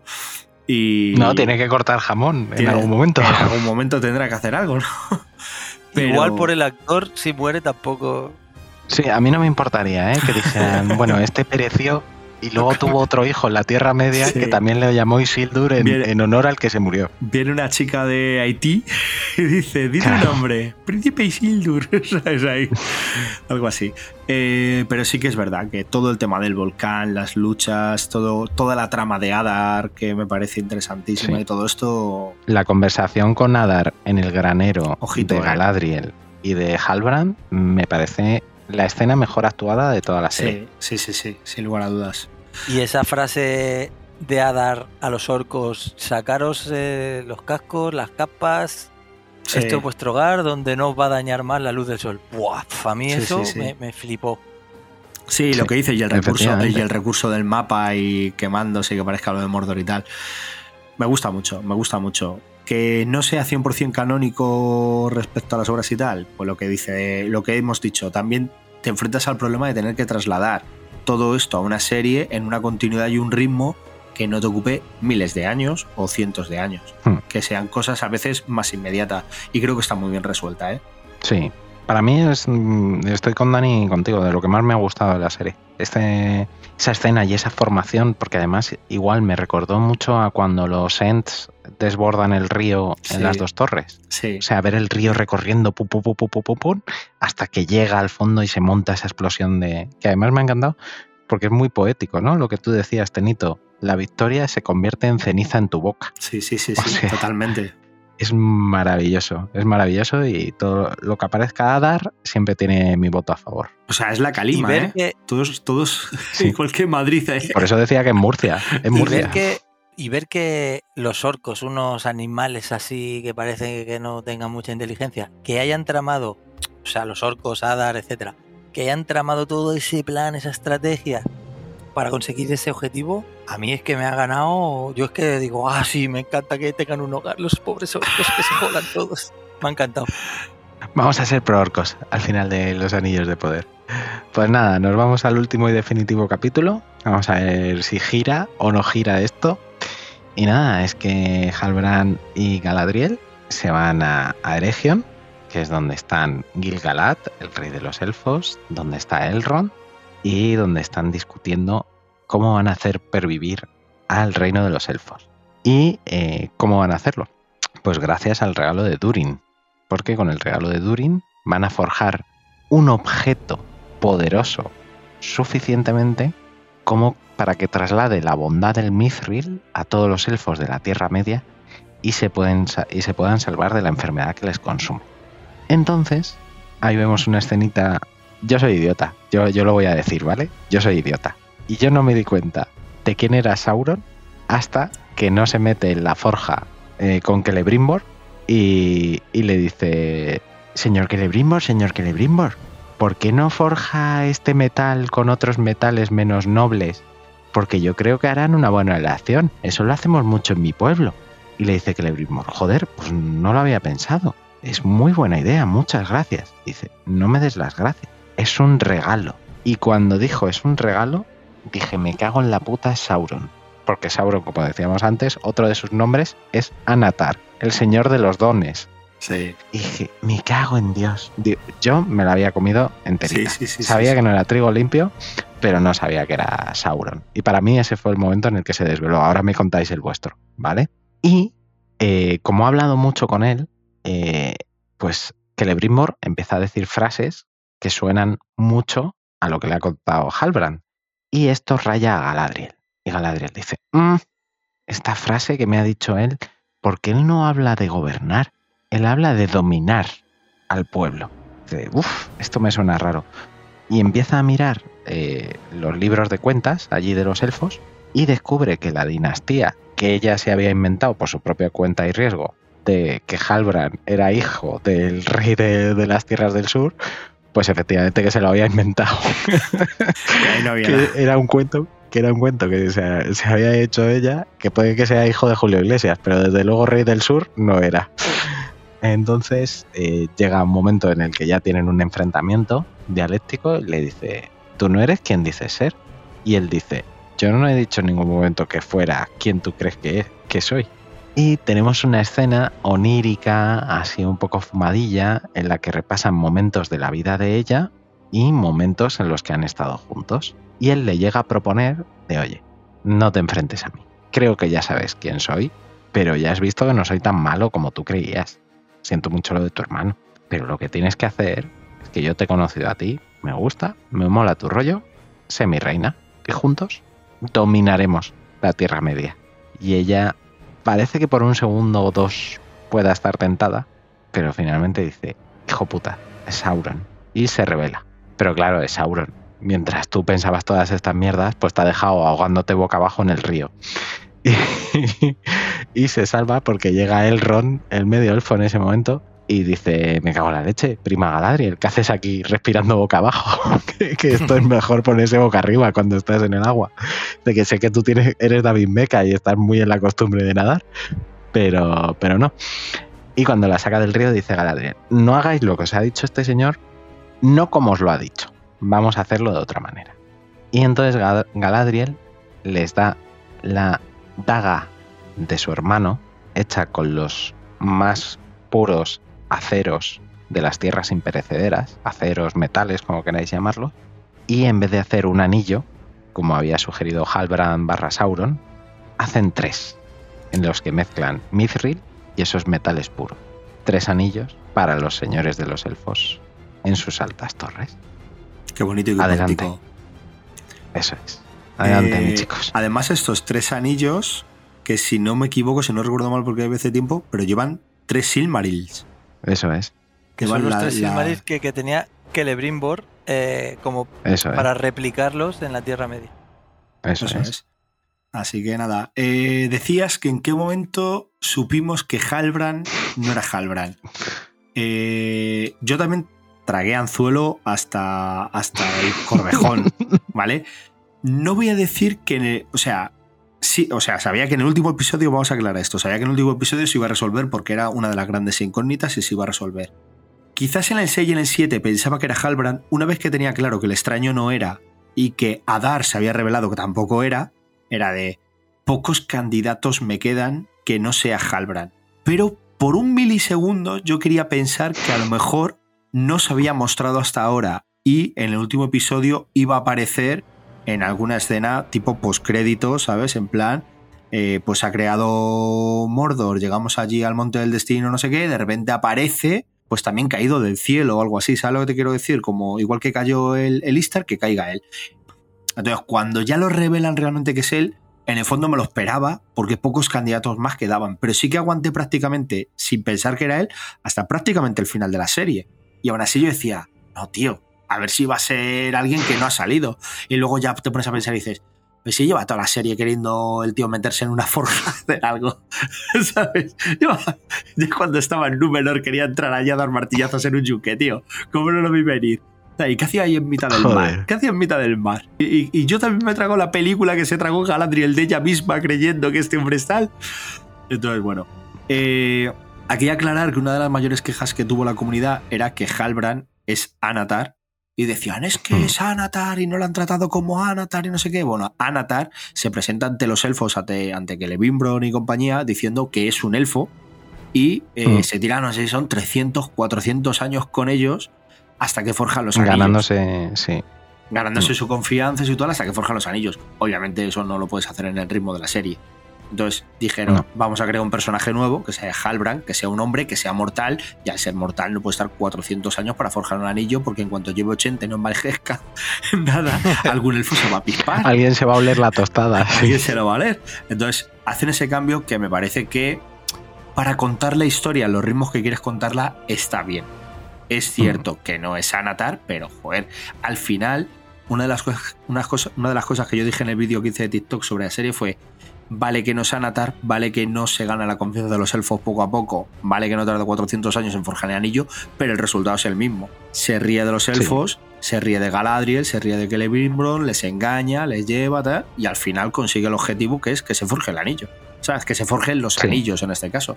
Entonces, si la conclusión es la misma, me da un poco igual que el vehículo no sea exactamente el mismo, porque hemos llegado a la misma conclusión. Lo que pasa es que para hacer bien lo de Halbrand, dejan a Celebrimbor en muy mal lugar. Joder, es que, se supone es que, es el Celebrimbor- maestro forjador. Es que para ser un herrero elfo, eh, o sea, hemos hablado de cuánta Parece gente. idiota. Claro, cuánta gente es abofeteable en esta serie. Pues que Levinbron lleva, pero boletos, pero, o sea, un- una vez le tocó giro 100 euros y lo gastó todos en boletos igual, ¿eh? Y que pega un giro también en el último episodio de que ahora, o sea, se le ve hasta malo. Se le Sí. ve, ay, a dominarlo, o sea, no sé qué. Y luego con Galadriel otra vez, eh, bueno, no sé, es como que ese personaje Sí, está un poco... ahí, ahí baila mucho. El, el herrero elfo este en, en el último episodio le, le han escrito un poco mal. Le han escrito un poco, Sí. un poco acelerado al pobre, sí. Y Pero que es- entiendo que es Sauron el que está en tu taller y que te puede engañar de mil maneras, pero tal como nos has presentado a los elfos en esta serie, el humano lleva cinco minutos en erección, sí. entra en tu taller, te dice cómo forjar, le enseñas los Silmarils y poco más y, Y le te da una palmadita en el culo cuando, Sí. claro, te da una palmadita en el culo cuando se va del taller Sí, sí, y te dice hasta mañana chata. O sea, un poco vergüencita el personaje que le Brimmore. Siendo que Halbrand me parece que ha estado bien llevado y que nos lo han metido bien. Dani, ¿tú cuándo te pispaste? Pues aquí voy a romper la cuarta pared, chavales. Eh, mira, me cago en la puta madre de todo el mundo. Eh, yo me chupé la serie. Realmente pensaba como Tenito, ¿por qué tienen que decirte quién es Sauron? Si esto va a durar varias temporadas, yo no le daba importancia como para decir, te lo están dejando a huevo con el extraño, te lo están dejando a huevo con Adar, tal, te los han quitado en medio. Pero durante ese, hasta ese episodio yo pensé, pues a lo mejor ni sale Sauron en la primera temporada y bueno, pues ya saldrá, ¿vale? Eh, pero me cago en mi puta... O sea, he vivido sin spoilers, no he mirado nada. Pues te puedes creer que abro, no sé si es Facebook o Instagram y me sale súper grande una foto de, de- del Halbrand de Kellogg's eh, diciendo sí, soy Sauron, no sé qué. Y tío, ya después, todo el puto último episodio lo he visto, que, o sea, decía yo, y yo pe- pensaba, pero no dais cuenta, no os dais cuenta. Me cago en la puta, si, lo, es clarísimo. Dado una rabia, tío. Y digo yo, pero joder, tío, lo que está en la forja, que, que lo quiere hacer él, que hijo de puta, que sí, que, que os la va a colar, que os la va a colar.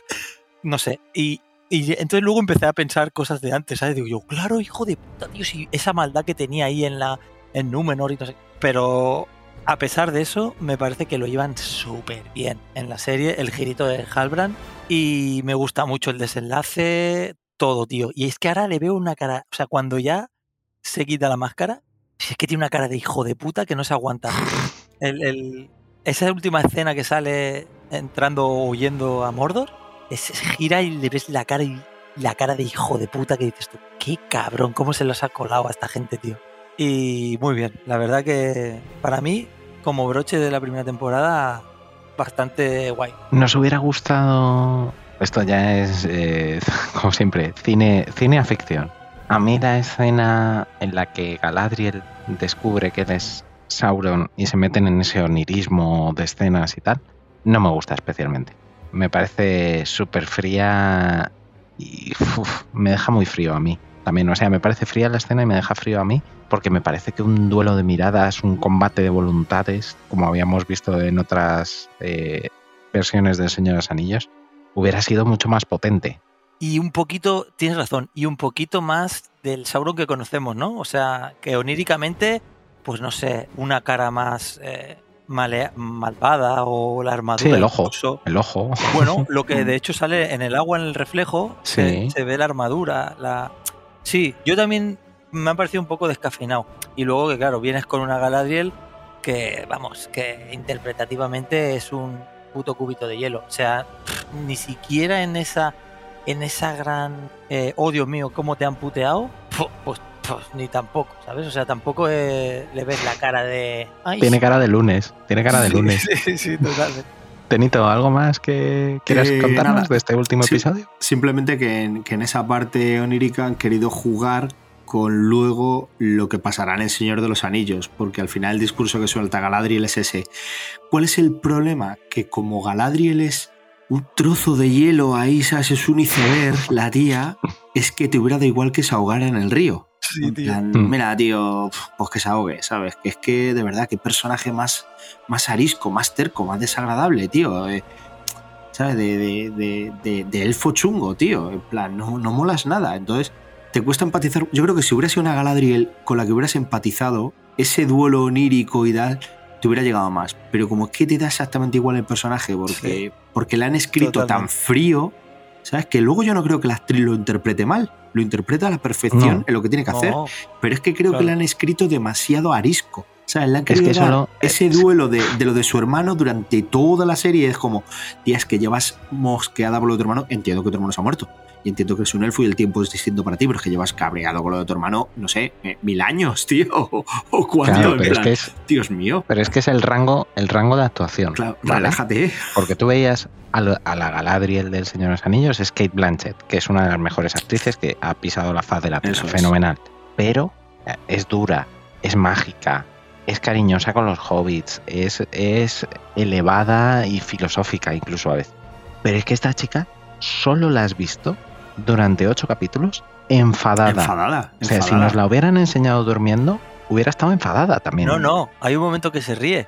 Ah, bueno, cuando está peleando contra todos los numenoreanos. No, montando a caballo. Es lo único, un ratito que monta a caballo en Númenor y, y se descojona. Porque todo lo demás es la cosa más fría. Eso es. También os digo una cosa, ¿eh? Eh, hombre, ser comprensivos. Luego tiene dos mil años para suavizar su, Sí, sí, sí. su, su carácter. Ya, pero no puede ser que a Elrond ya me lo pongas como de protopolítico súper inteligente Sí, y sí. que Galadriel, que se supone que va a ser la reina de los elfos, la elfa más poderosa, que va a llevar uno de los anillos y toda la hostia, sea esta gilipollas y esta niñata.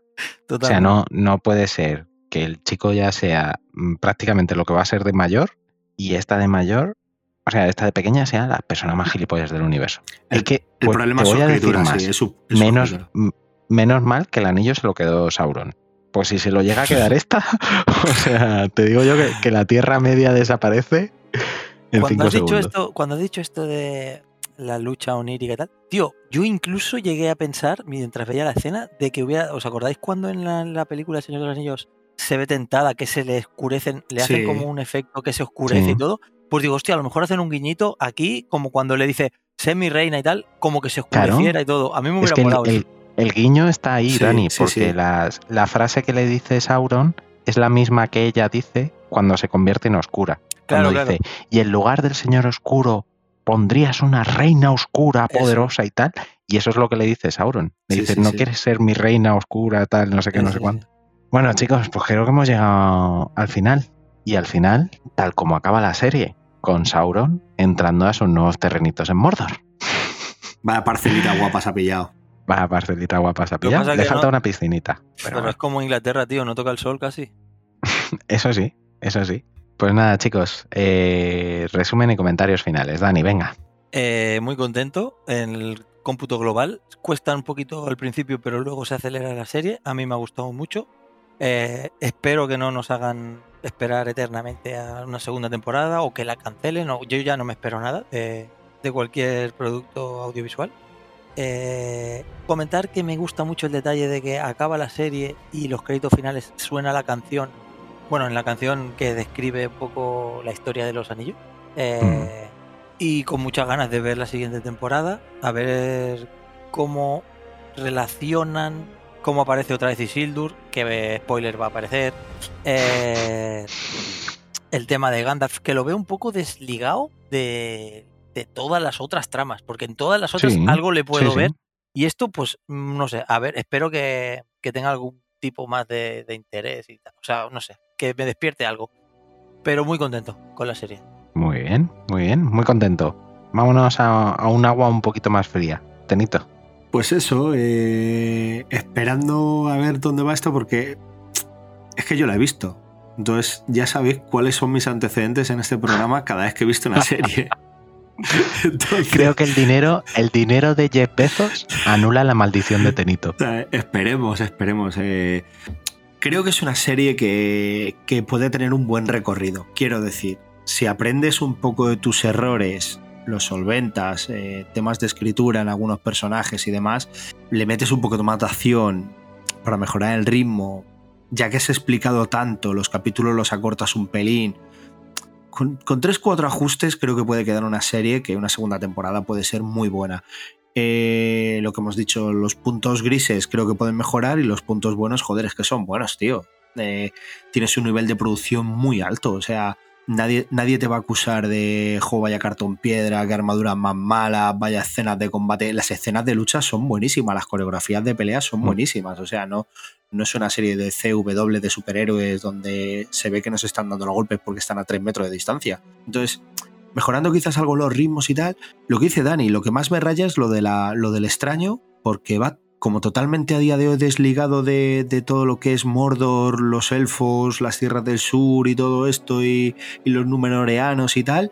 Pero bueno, si tienes recorrido y tienes pensado varias temporadas, en algún momento va a confluir todo. Y ahí es donde, donde hay que esperarlo con ganas. Así que tengo, tengo fe en, igual que la tuve en Sadman, en ver una segunda temporada.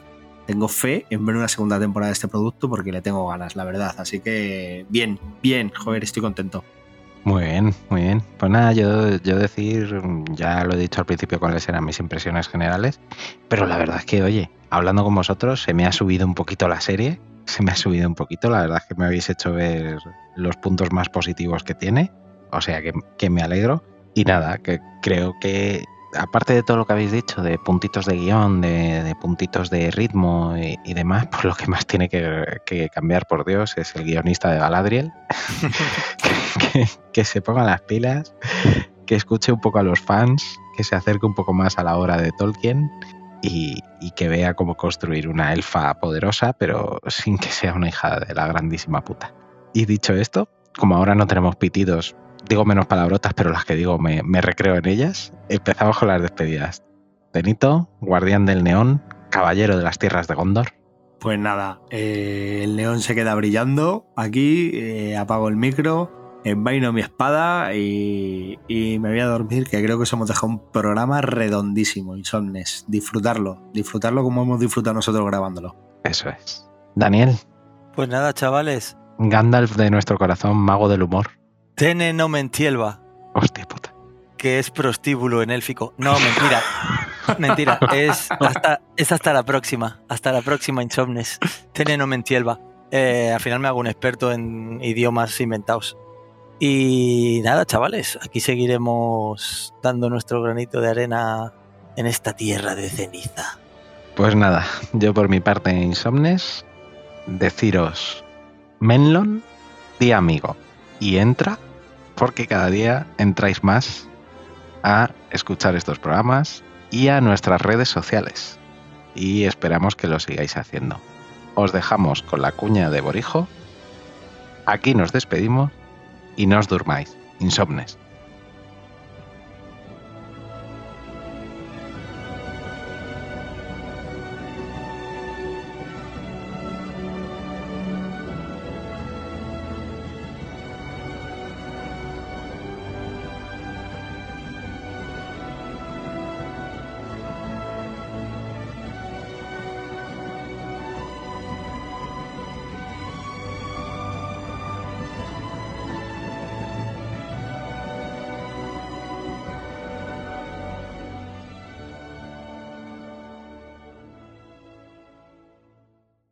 Seguid las redes sociales, arroba hoy dormimos poco. Somos activos en Twitter y también en TikTok. Publicamos en Insta y tenemos Discord. Que si subimos a Tumblr, pero ¿qué es eso?